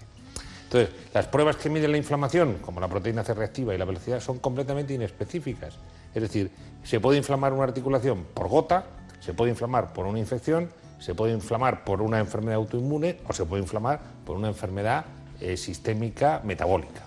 Entonces, lo que es importante es que haya una base para, sobre la historia clínica y la exploración, interpretar adecuadamente los resultados. La ecografía, la resonancia, todo han sido avances tremendos en el estudio diagnóstico de las enfermedades reumáticas, pero se deben basar en una pericia que hoy por hoy la máquina no, no es capaz todavía de sustituir, que es lo que el enfermo cuenta, cómo el médico recoge e interpreta lo que el enfermo cuenta y cómo el médico, con pericia y con capacidad, explorando al enfermo, encuentra en el organismo las alteraciones que luego serán la base de todo lo demás. Está claro. Bueno, y hay algo que es inamovible, que es nuestra genética. Entonces nosotros hemos pensado en, su consulta, ¿no? Y hemos dicho, bueno, hay algunas personas que tienen, por ejemplo, cuando una, una persona tiene una hermana que, tiene artritis reumatoide tiene cuatro posibilidades más de, tener, de correr ese riesgo de poderla tener ella también. la relación entre enfermedades genéticas y reumatismos está muy, eh, es un hecho ya construido por los científicos. No hay un único factor desencadenante en las enfermedades reumáticas.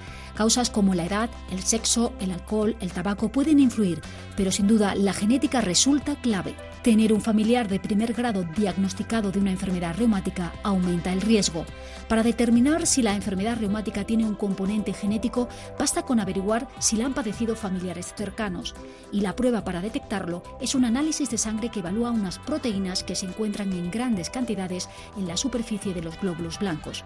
Patologías reumáticas como la artrosis, artritis y osteoporosis tienen un claro componente hereditario, especialmente entre madres e hijas. La gota también suele heredarse, sobre todo entre varones con parentesco familiar de primer grado. Entre otras enfermedades sistémicas en las que pesa el componente genético están el lupus eritomatoso, la enfermedad de Besset, que causa una inflamación de los vasos sanguíneos, y la espondilitis anquilosante, cuyo gen HLA-B27 presentan en un 95% los enfermos. A pesar de ser tan antiguas como el hombre, las enfermedades reumáticas han experimentado un espectacular avance desde que se conoce su base genética. Bueno, está muy bien.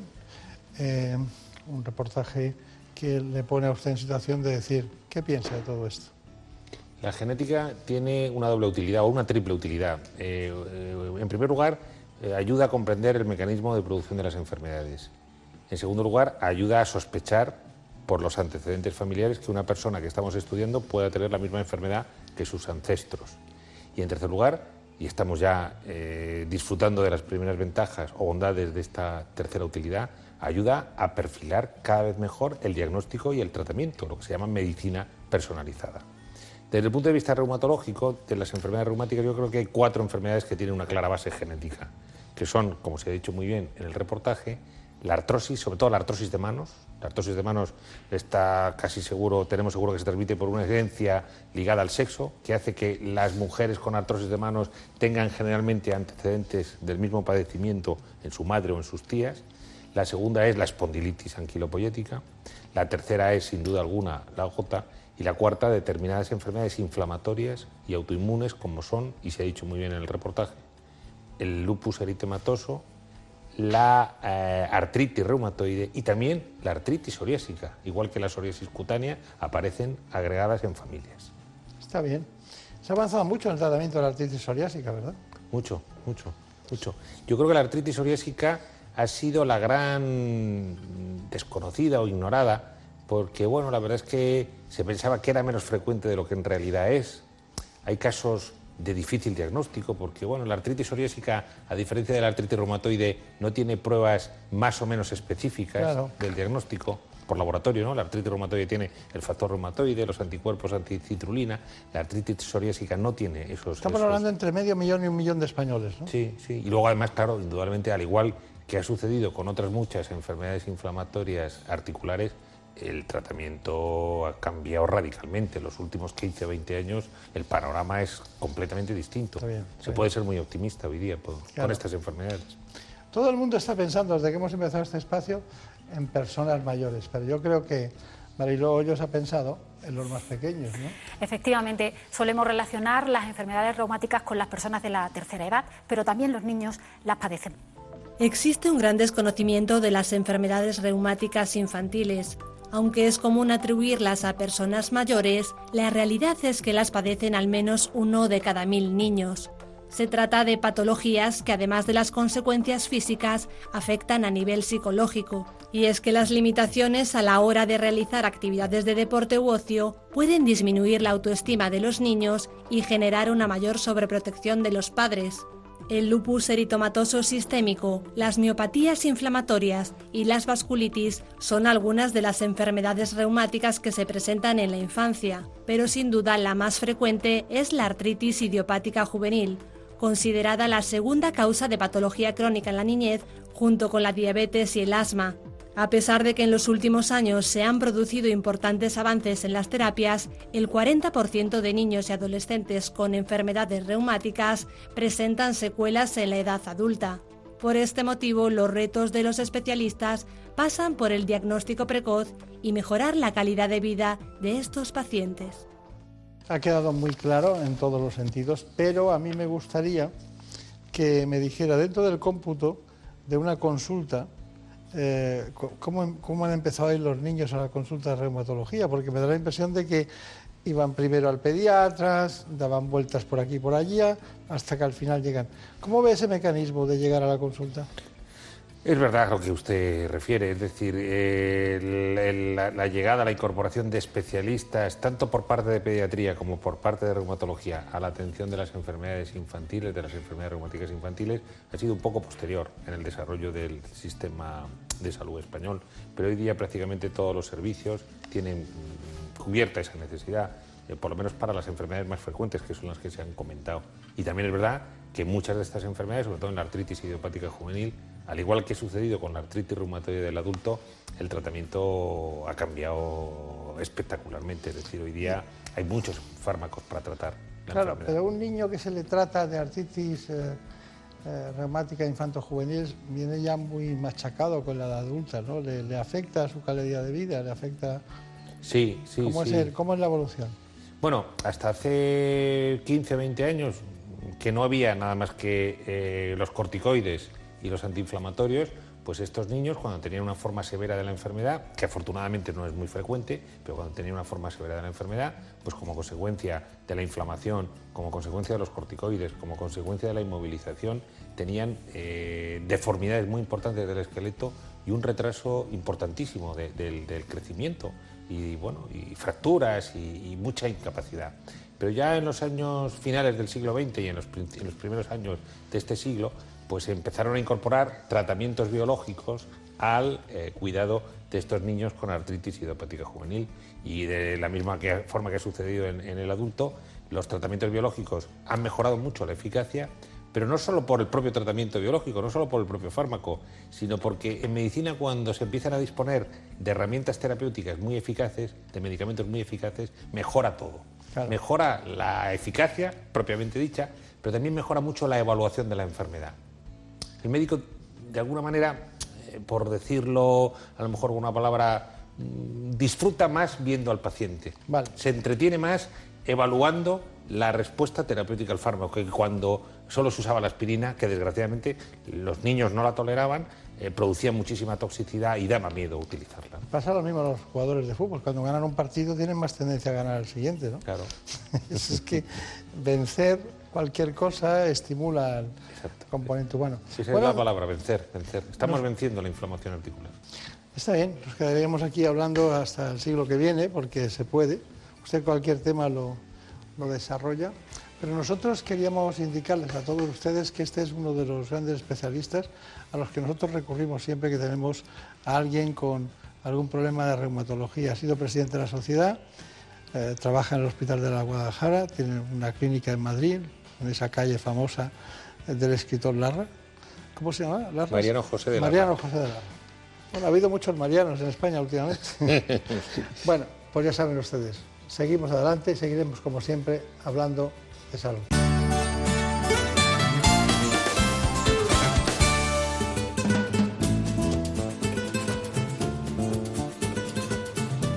Ha llegado el momento de conocer lo que publican nuestros compañeros de La Razón en ese suplemento de A tu Salud.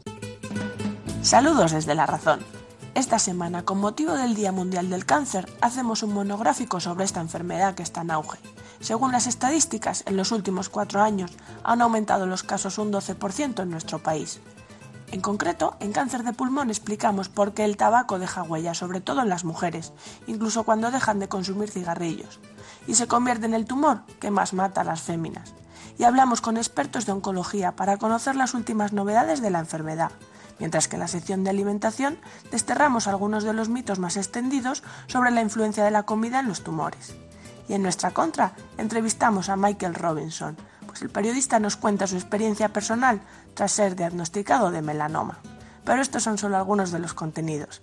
Encontrará más información en las páginas del suplemento a tu salud y durante toda la semana en nuestra web www.larazón.es.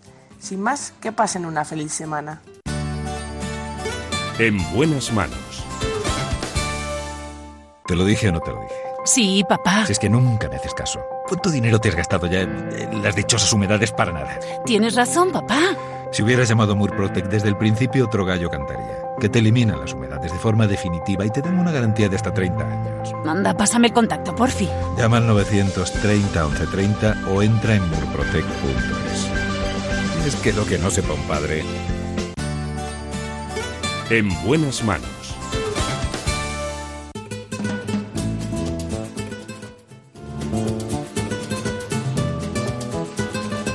Y ahora, como siempre, desde la redacción, esta vez de Gaceta Médica y el Global, Carmen López nos cuenta lo último en la actualidad sanitaria. Esta semana Gaceta Médica y el Global han centrado la información en el Día Mundial del Cáncer que se celebra el próximo 4 de febrero. A través de sus páginas, los principales protagonistas de la oncología de nuestro país muestran su visión acerca de esta enfermedad. Hace unos días la Sociedad Española de Oncología Médica ofrecía su informe anual Las cifras del cáncer en España. Según este estudio, el número de pacientes con cáncer diagnosticados en nuestro país en 2019 alcanzará los 277.234.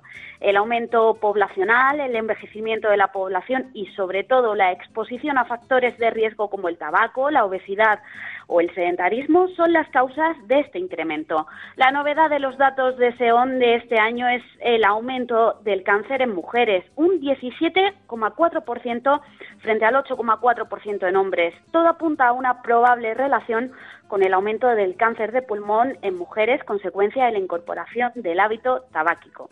Por otra parte, ambas cabeceras ahondan en la importancia de la comunicación entre el médico y los pacientes. Como advierten los expertos de la Fundación ECO, más de la mitad de los especialistas cree que sus pacientes no pueden acceder fácilmente a información de calidad sobre la enfermedad, sus síntomas y efectos secundarios. Por ello, explican, los oncólogos deben ofrecer de manera proactiva información sobre las opciones terapéuticas disponibles, los, los probables beneficios y los efectos secundarios de manera que se facilite al paciente el poder opinar sobre su tratamiento.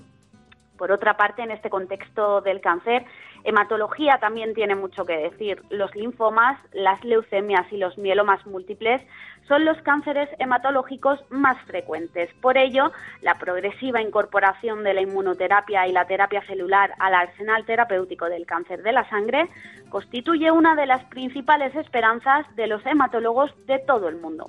En materia de investigación, el Global hace un amplio reportaje sobre los fármacos que están por llegar en el campo de la oncología. Actualmente hay alrededor de 1.120 fármacos en I+D. En concreto, leucemia, linfoma y cáncer de pulmón son las patologías que disponen de más fármacos en investigación. En este sentido, el mercado oncológico podría alcanzar los 200.000 millones de dólares en 2022 con una tasa de crecimiento del 13%.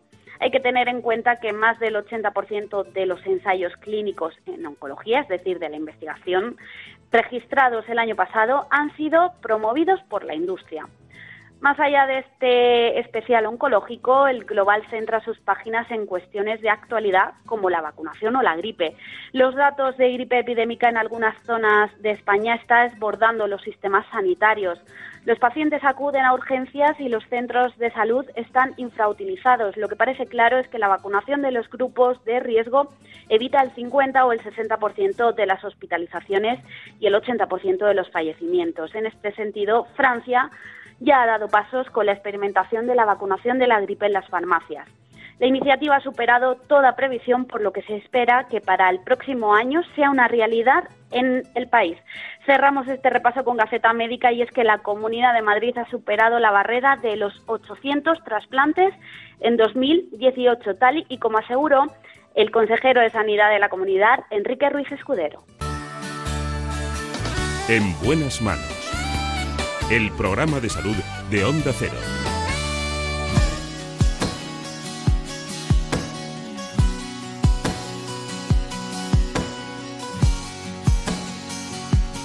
Acudimos al Hospital Universitario La Paz de Madrid de la mano del cirujano el doctor Alberto Isla. Queremos hablar de esos dolores intensos de espalda que pueden acabar en quirófano. Antes de cualquier otra cosa les propongo a ustedes ese contenido en el que participan mis compañeros de ¿Qué me pasa, doctor?, que consiste en nuestro informe. En buenas manos. La columna vertebral proporciona soporte estructural al tronco y rodea y protege la médula espinal. Además, aporta puntos de unión para los músculos de la espalda y para las costillas. Para permitir el movimiento, la columna vertebral tiene que ser flexible. Por eso no está compuesta por un solo hueso, sino por 33 vértebras separadas, dispuestas una encima de otra y sostenidas por un sistema de músculos y ligamentos. Unos cartílagos, los discos vertebrales situados entre una vértebra y la siguiente, tienen la función de absorber los impactos durante actividades tales como caminar, correr y saltar, permitiendo la flexión y extensión. Hay varios problemas que pueden alterar la estructura de la columna o lesionar las vértebras y el tejido que las rodea, entre ellos están infecciones, traumatismos, tumores, enfermedades como la espondilitis anquilosante y la escoliosis, o los cambios óseos fruto de la edad, como la estenosis espinal o las hernias discales. Estas enfermedades provocan dolor cuando se presionan la médula o los nervios y también pueden limitar el movimiento. El tratamiento varía según la enfermedad, pero algunas veces incluyen aparatos ortopédicos para la espalda y cirugía. Pues así está con nosotros el doctor Alberto Isla, que trabaja en el Departamento de Neurocirugía del Hospital La Paz de Madrid y también en la Clínica Centro de Madrid. ¿Qué tal? ¿Cómo va todo? Muy bien, gracias por la invitación. Muchas gracias. Bueno, eh, largo trayecto ¿no? en, en el Hospital La Paz, porque hay algunos profesionales que van cambiando de sitio, pero hay algunos que toda la vida están ahí en el, en el mismo lado, ¿no? Bueno, pues, eh, hombre, el Hospital La Paz es un hospital de vanguardia. Yo creo que es uno de los sitios, eh, diríamos, eh, punteros de, de, España. O sea que para aprender, que yo hice la residencia allí en el hospital, y para continuar ya de adjunto de jefe clínico, pues, yo la verdad es que, que estoy muy contento y, creo que ha merecido la pena. Hemos planteado el concepto de cirugía de la columna vertebral porque nos encontramos periódicamente con muchos casos de personas que tienen o bien estenosis del canal o bien que se han, ha pasado el tiempo y se han hecho, se han hecho artrodesis. Y incluso eso de dejar una vértebra por debajo de L2, L3, L4 y han dejado libre la L5, eh, intervenciones que se han hecho, que he oído, que me han preguntado en ocasiones. Y de repente, como van pasando los años, superan los 70, eso se hizo a lo mejor 10 años antes. Tal. ¿Qué, tiempo, qué, tiempo, ¿Qué tiempo medio tiene una artrodesis para que podamos decir que, además de ayudar y solucionar el problema, eh, la pueda tener el paciente sin volverla a tocar? bueno, yo creo, yo creo que... Yo creo que hay, que hay que buscar la literatura, las estadísticas y, por supuesto, la experiencia que ya la tenemos. ¿no? Pero realmente eh, a los cinco años hay un 10% que se tienen que reoperar y es el llamado síndrome adyacente o, proceso degenerativo adyacente o enfermedad adyacente. Y, eso ocurre por una razón importante, porque realmente al fusionar un espacio, o dos espacios, si, si, ha hecho ese tipo de cirugía, lo que va a producirse es, diríamos, un movimiento añadido a esos espacios adyacentes. ¿Qué es lo que eh, significa? Pues que realmente se va a producir mayor degeneración y con el tiempo va a empezar a dar clínica. O sea, la clínica que generalmente a lo mejor eh, más o menos manifiesta una estenosis de canal, por la cual se opera, y generalmente eh, la estenosis de canal se operan en personas más bien mayores, de una media de 60 años, 50, 60 años, incluso se están operando de 70 y 80 años, porque la calidad de vida y la supervivencia ha hecho que, bueno, que, hoy tengamos incluso en Madrid una supervivencia de, casi 86, 87 años.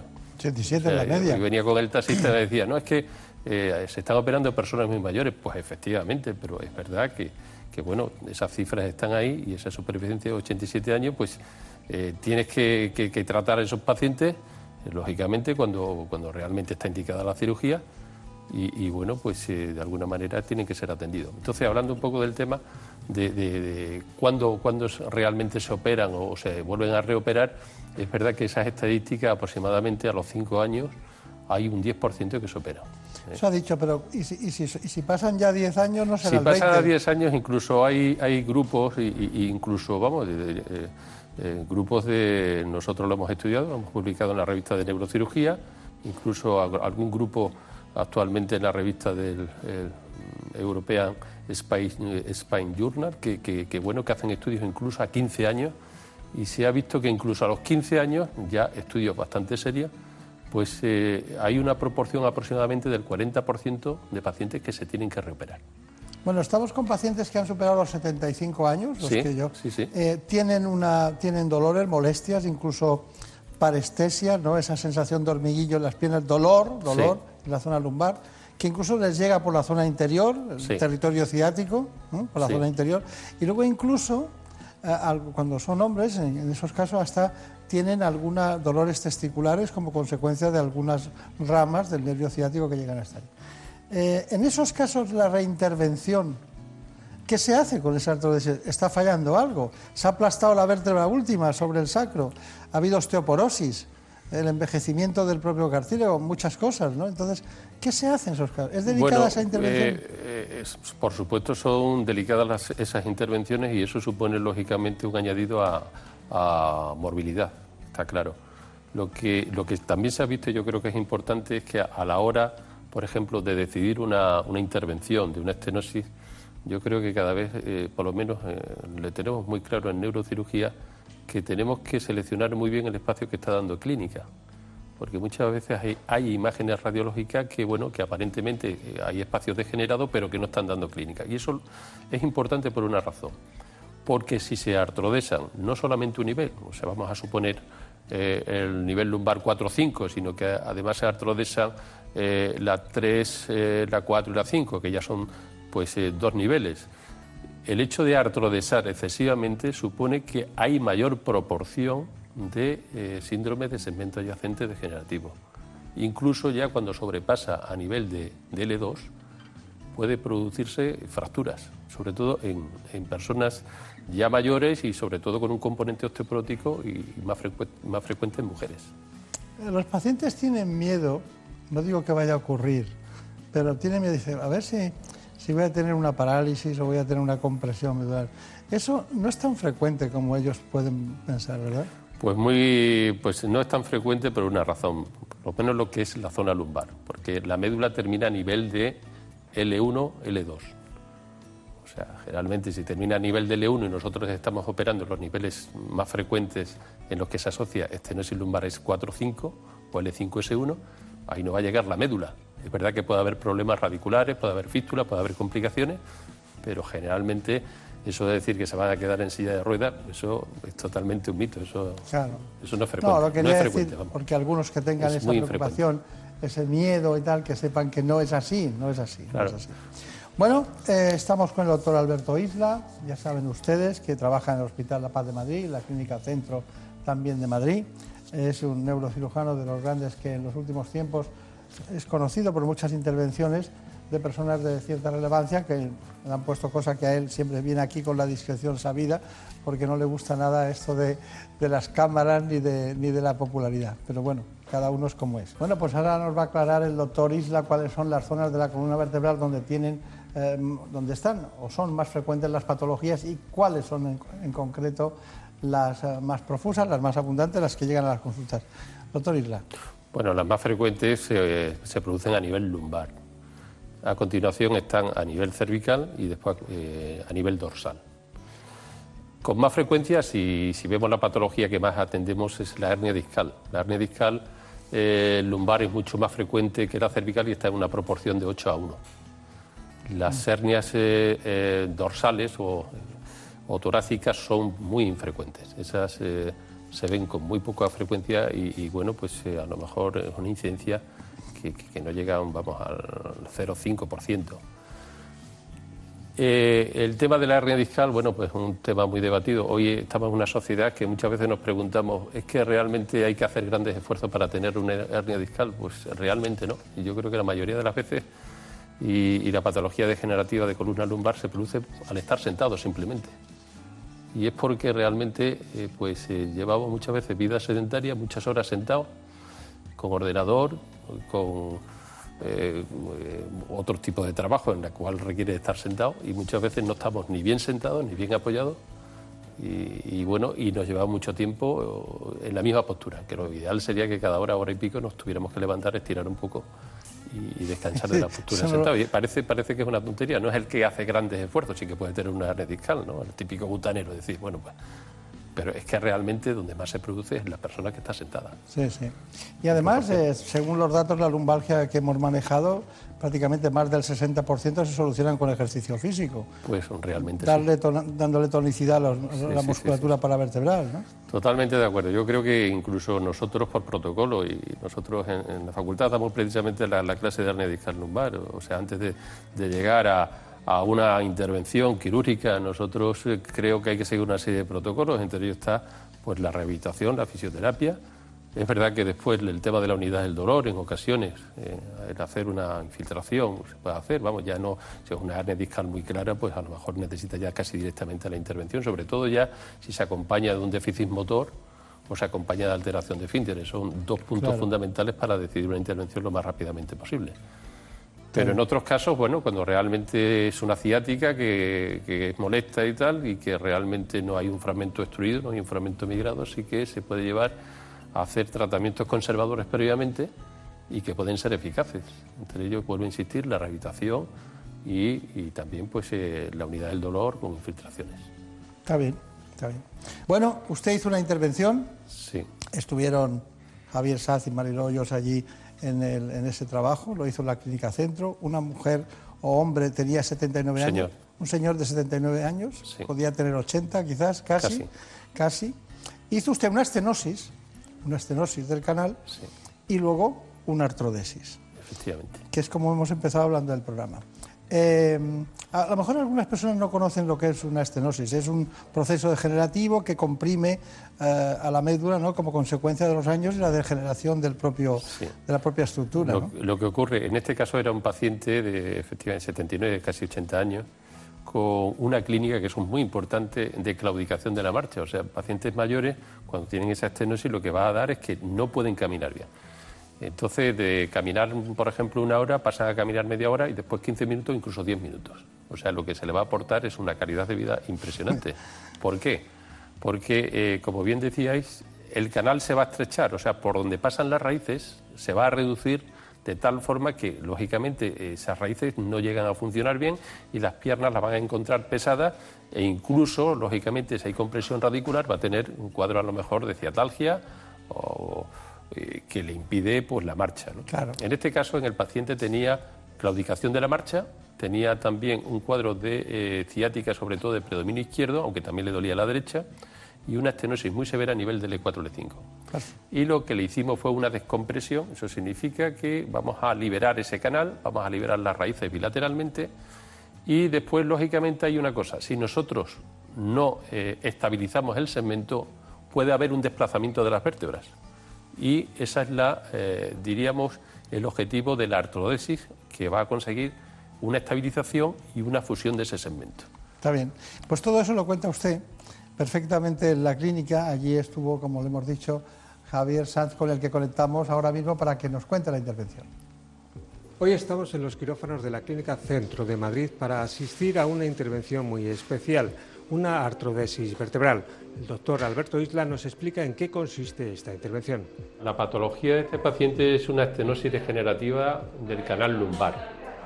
Es un canal estrecho lumbar a nivel del E4, L5. Y la clínica que presentaba el paciente era una clínica de claudicación de la marcha, que es el síntoma más importante cuando hay una estenosis de canal y también tiene un dolor irradiado a miembros inferiores fundamentalmente al lado izquierdo, o sea, un dolor irradiado por la cara posterior de muslos y, pantorrillas. La idea de la cirugía sería, o el objetivo va a ser descomprimir este canal, ampliarlo y después también hay que hacer una artrodesis, que va a ser una instrumentación que se va a, colocar a, a través de los pedículos vertebrales entre la vértebra 4 y 5 junto con eh, hueso autólogo para que eh, se consiga una buena estabilidad. Entonces lo que nosotros vamos a hacer es una descompresión eh, del canal quitando los procesos espinosos, las láminas y parte de las articulaciones. Estamos abriendo el canal, tenemos que ir todavía mucho más lateral, pero una vez que hemos abierto medialmente, bueno, pues ahí en la línea media se ve un poquito de grasa, debajo está la, la dura madre y bueno, tenemos que quitar todo ese receso lateral de las facetas articulares y bueno, pues ya creo que, bueno, que no queda mucho para colocarlo. Eh, la instrumentación con tornillos. Aquí están los tornillos en los pedículos y, con las barras que conectan los tornillos bilateralmente. O sea, queda como una especie de marco. Y ahora le vamos a poner un transverso, un sistema que permite de alguna manera hacer mayor, diríamos, rigidez de, de ese marco. El injerto se ha puesto lateralmente, está encima de las transversas y hemos puesto después el conector que va de, una barra a otra de tal manera que el marco queda mucho más fijo y más compacto. El posoperatorio, él va a estar aquí tres días aproximadamente y después sí que a mí me gusta porque se le ha puesto un injerto que es opcional, pero yo creo que el, el corsé ayuda mucho. Ayuda mucho a que se produzca mejor la artrodesis el, paciente al principio está un poco incómodo, pero después se, siente confortable con el, con el corsé. Y ese corsé lo tiene que llevar aproximadamente dos meses y medio. Lo ha contado usted todo, ¿eh? Se cuenta todo en esa intervención, con el corsé, todo. Bueno, mire una cosa. Eh, antes ha faltado una cosa en la clínica de la estenosis que quiero recordarla porque muchas veces tenemos que ser condescendientes con los, con los amigos y los pacientes o con las familias. ¿Usted ha observado que los pacientes que tienen estenosis y tienen eh, molestia y tienen que pararse, siempre lo hacen disimuladamente y ven un escaparate y le dicen a, su mujer o a, un momentito, mira esto que era. O ¿te has dado cuenta esta casa como se inventan una frase para poderse parar, ¿no? Eso es totalmente, tiene razón. O sea, disimulan, ¿no? Y el disimulo es el paciente que, llega un momento que efectivamente se queda mirando escaparates para disimular. Yo lo que hago es potenciar eso. Cuando he ido con alguno que le pasa eso, en lugar de decirle, vamos a seguir, digo, sí, además fíjate en aquello para que se relaje un poco más, ¿no? Pero la gente, muchas, se para siempre en todos los lados. No, no entienden los acompañantes de ese proceso. No, no, no. Yo creo que que, por ejemplo, una pareja de personas mayores, pues bueno, pues uno dice, bueno, es que este hombre no camina. Y eso una de las veces, no, no es que venga ya el paciente, es que lo trae el acompañante para que consulte. Algo le pasa. Efectivamente, después Doctor su apellido es poco frecuente, ¿verdad? No es frecuente, ¿no? No, no es frecuente. Y, es extremeño, ¿no? Extremeño yo creo que viene de la zona de Cantabria. Ah, sí. Sí, sí. A ver, si usted, a ver si usted eh, es inglés y no lo sabe. Mm, no, no, no, no creo. No, no, no, estoy hablando la relación entre Cantabria y, pues, Inglaterra es muy profusa y puede ser que tuviera algún antecedente. Su aspecto no es, eh, no es del sur. Ya, no, eh, tuvimos familiares aquí pues en Madrid muchos años, lo que pasa que por problemas, yo creo que estudiando un poco los antecedentes de la guerra civil y tal, pues lógicamente, lógicamente tuvieron que irse y, creo que se trasladaron muchos al sur. Sí, sí. Bueno, pues mire, usted, es que lo decía porque usted tiene un compañero que está en la unidad del dolor de la Clínica Centro y es escocés. Sí. Es escocés, ¿no? Es Ian McVeigh, ¿no? bueno, la unidad del dolor es necesaria para ustedes en, en muchas ocasiones que no van a intervenir, ¿no? Yo creo que la unidad del dolor cada vez eh, se utiliza y yo creo que es uno de los medios, como había dicho al principio de la conversación que hemos tenido, que es uno de los eh, métodos, diríamos, previo a una posible cirugía y que lógicamente pues eh, puede evitar cirugías, no cabe duda, ¿no? sobre todo cuando hay una degeneración de columna, que no hay una estenosis muy severa, que es el llamado síndrome facetario articular, que con infiltraciones, con radiofrecuencia, pues puede mejorar esos pacientes. Entonces, hay a lo mejor un 20 o un 30% de pacientes que pueden mejorar con ese tratamiento y previo a una cirugía, si vemos conveniente, que no es muy severa todavía la clínica, pues pueden pasar por la unidad del dolor. Y de hecho tenemos bastante feedback en, con ellos, o sea, pacientes que nosotros mandamos y que realmente si después no es efectivo, ellos lo devuelven para, hacer el tratamiento. No, y que hay, que hay que ser muy específico en esas infiltraciones que hacen cuando hay dolores y que incluso con dos o tres infiltraciones los pacientes van mejorando y dejan de intervenir o preparan mejor la intervención para un momento que esté las condiciones más adecuadas. En cualquier caso, hablé con el doctor Pedro Guillén, el, director de la Clínica Centro, y me dijo que lleva, hacían alrededor de 15 al día. Estuvo mirando la hoja de quirófano y que se hacen muchas. que tener una práctica importante para conseguir el objetivo. Así que vamos a ver lo que nos cuentan precisamente desde la unidad del dolor. Bueno, hoy en día eh, la prevalencia del dolor en España es, extremadamente elevada. ¿eh? Entonces, muchísima gente necesita ayuda porque eh, tienen un dolor crónico relacionado con múltiples patologías.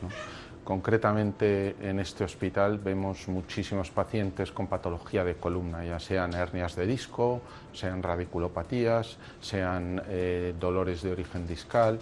Eh, y esta gente obviamente persigue distintos tratamientos que muchas veces no son eficaces y entonces acaban necesitando especialistas del dolor.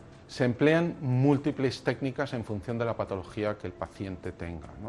Entonces, por ejemplo, si estamos hablando de columna, eh, se pueden emplear técnicas que van desde infiltraciones o bloqueos de distintos nervios periféricos, eh, se pueden utilizar técnicas de radiofrecuencia, eh, se pueden utilizar técnicas de crioablación y se pueden utilizar técnicas de neuromodulación.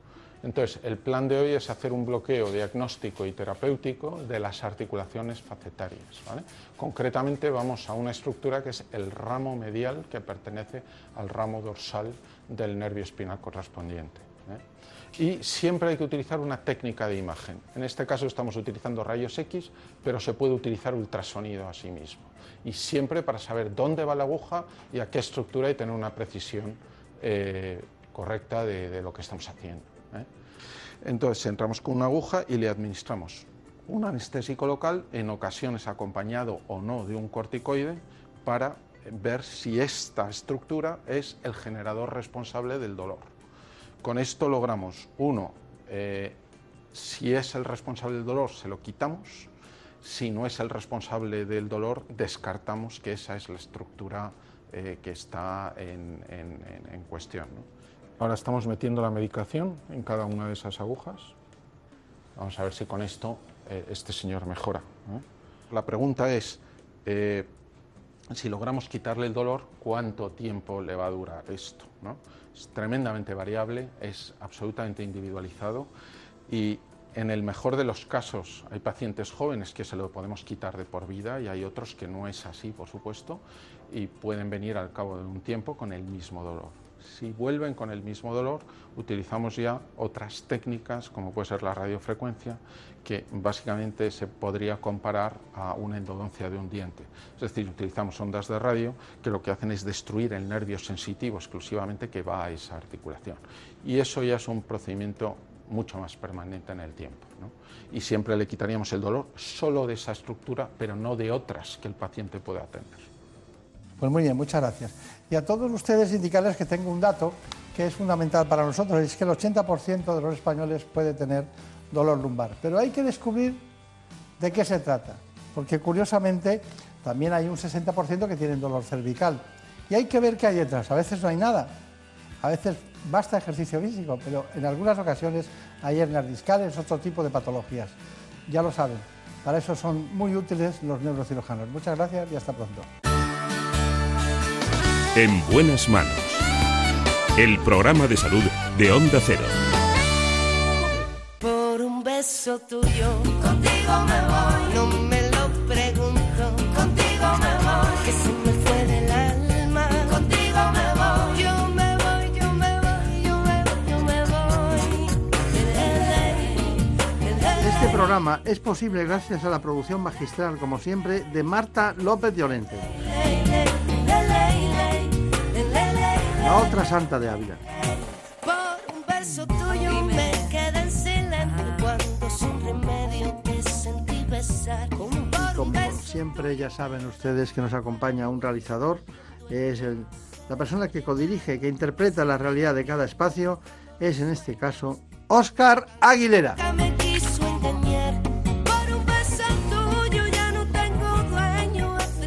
Nos vamos, Volveremos como siempre la semana que viene para seguir hablando de salud. Con un beso tuyo vi llegar el día por la osadía, cayó un beso al mar. Con un beso tuyo me dormí cansada, dormías a mi lado de tanto besar. De toda mi alma salieron estrellas que volaron alto para no llegar. Por un beso tuyo por un beso tuyo. Contigo me voy. No me lo pregunto. Contigo me voy.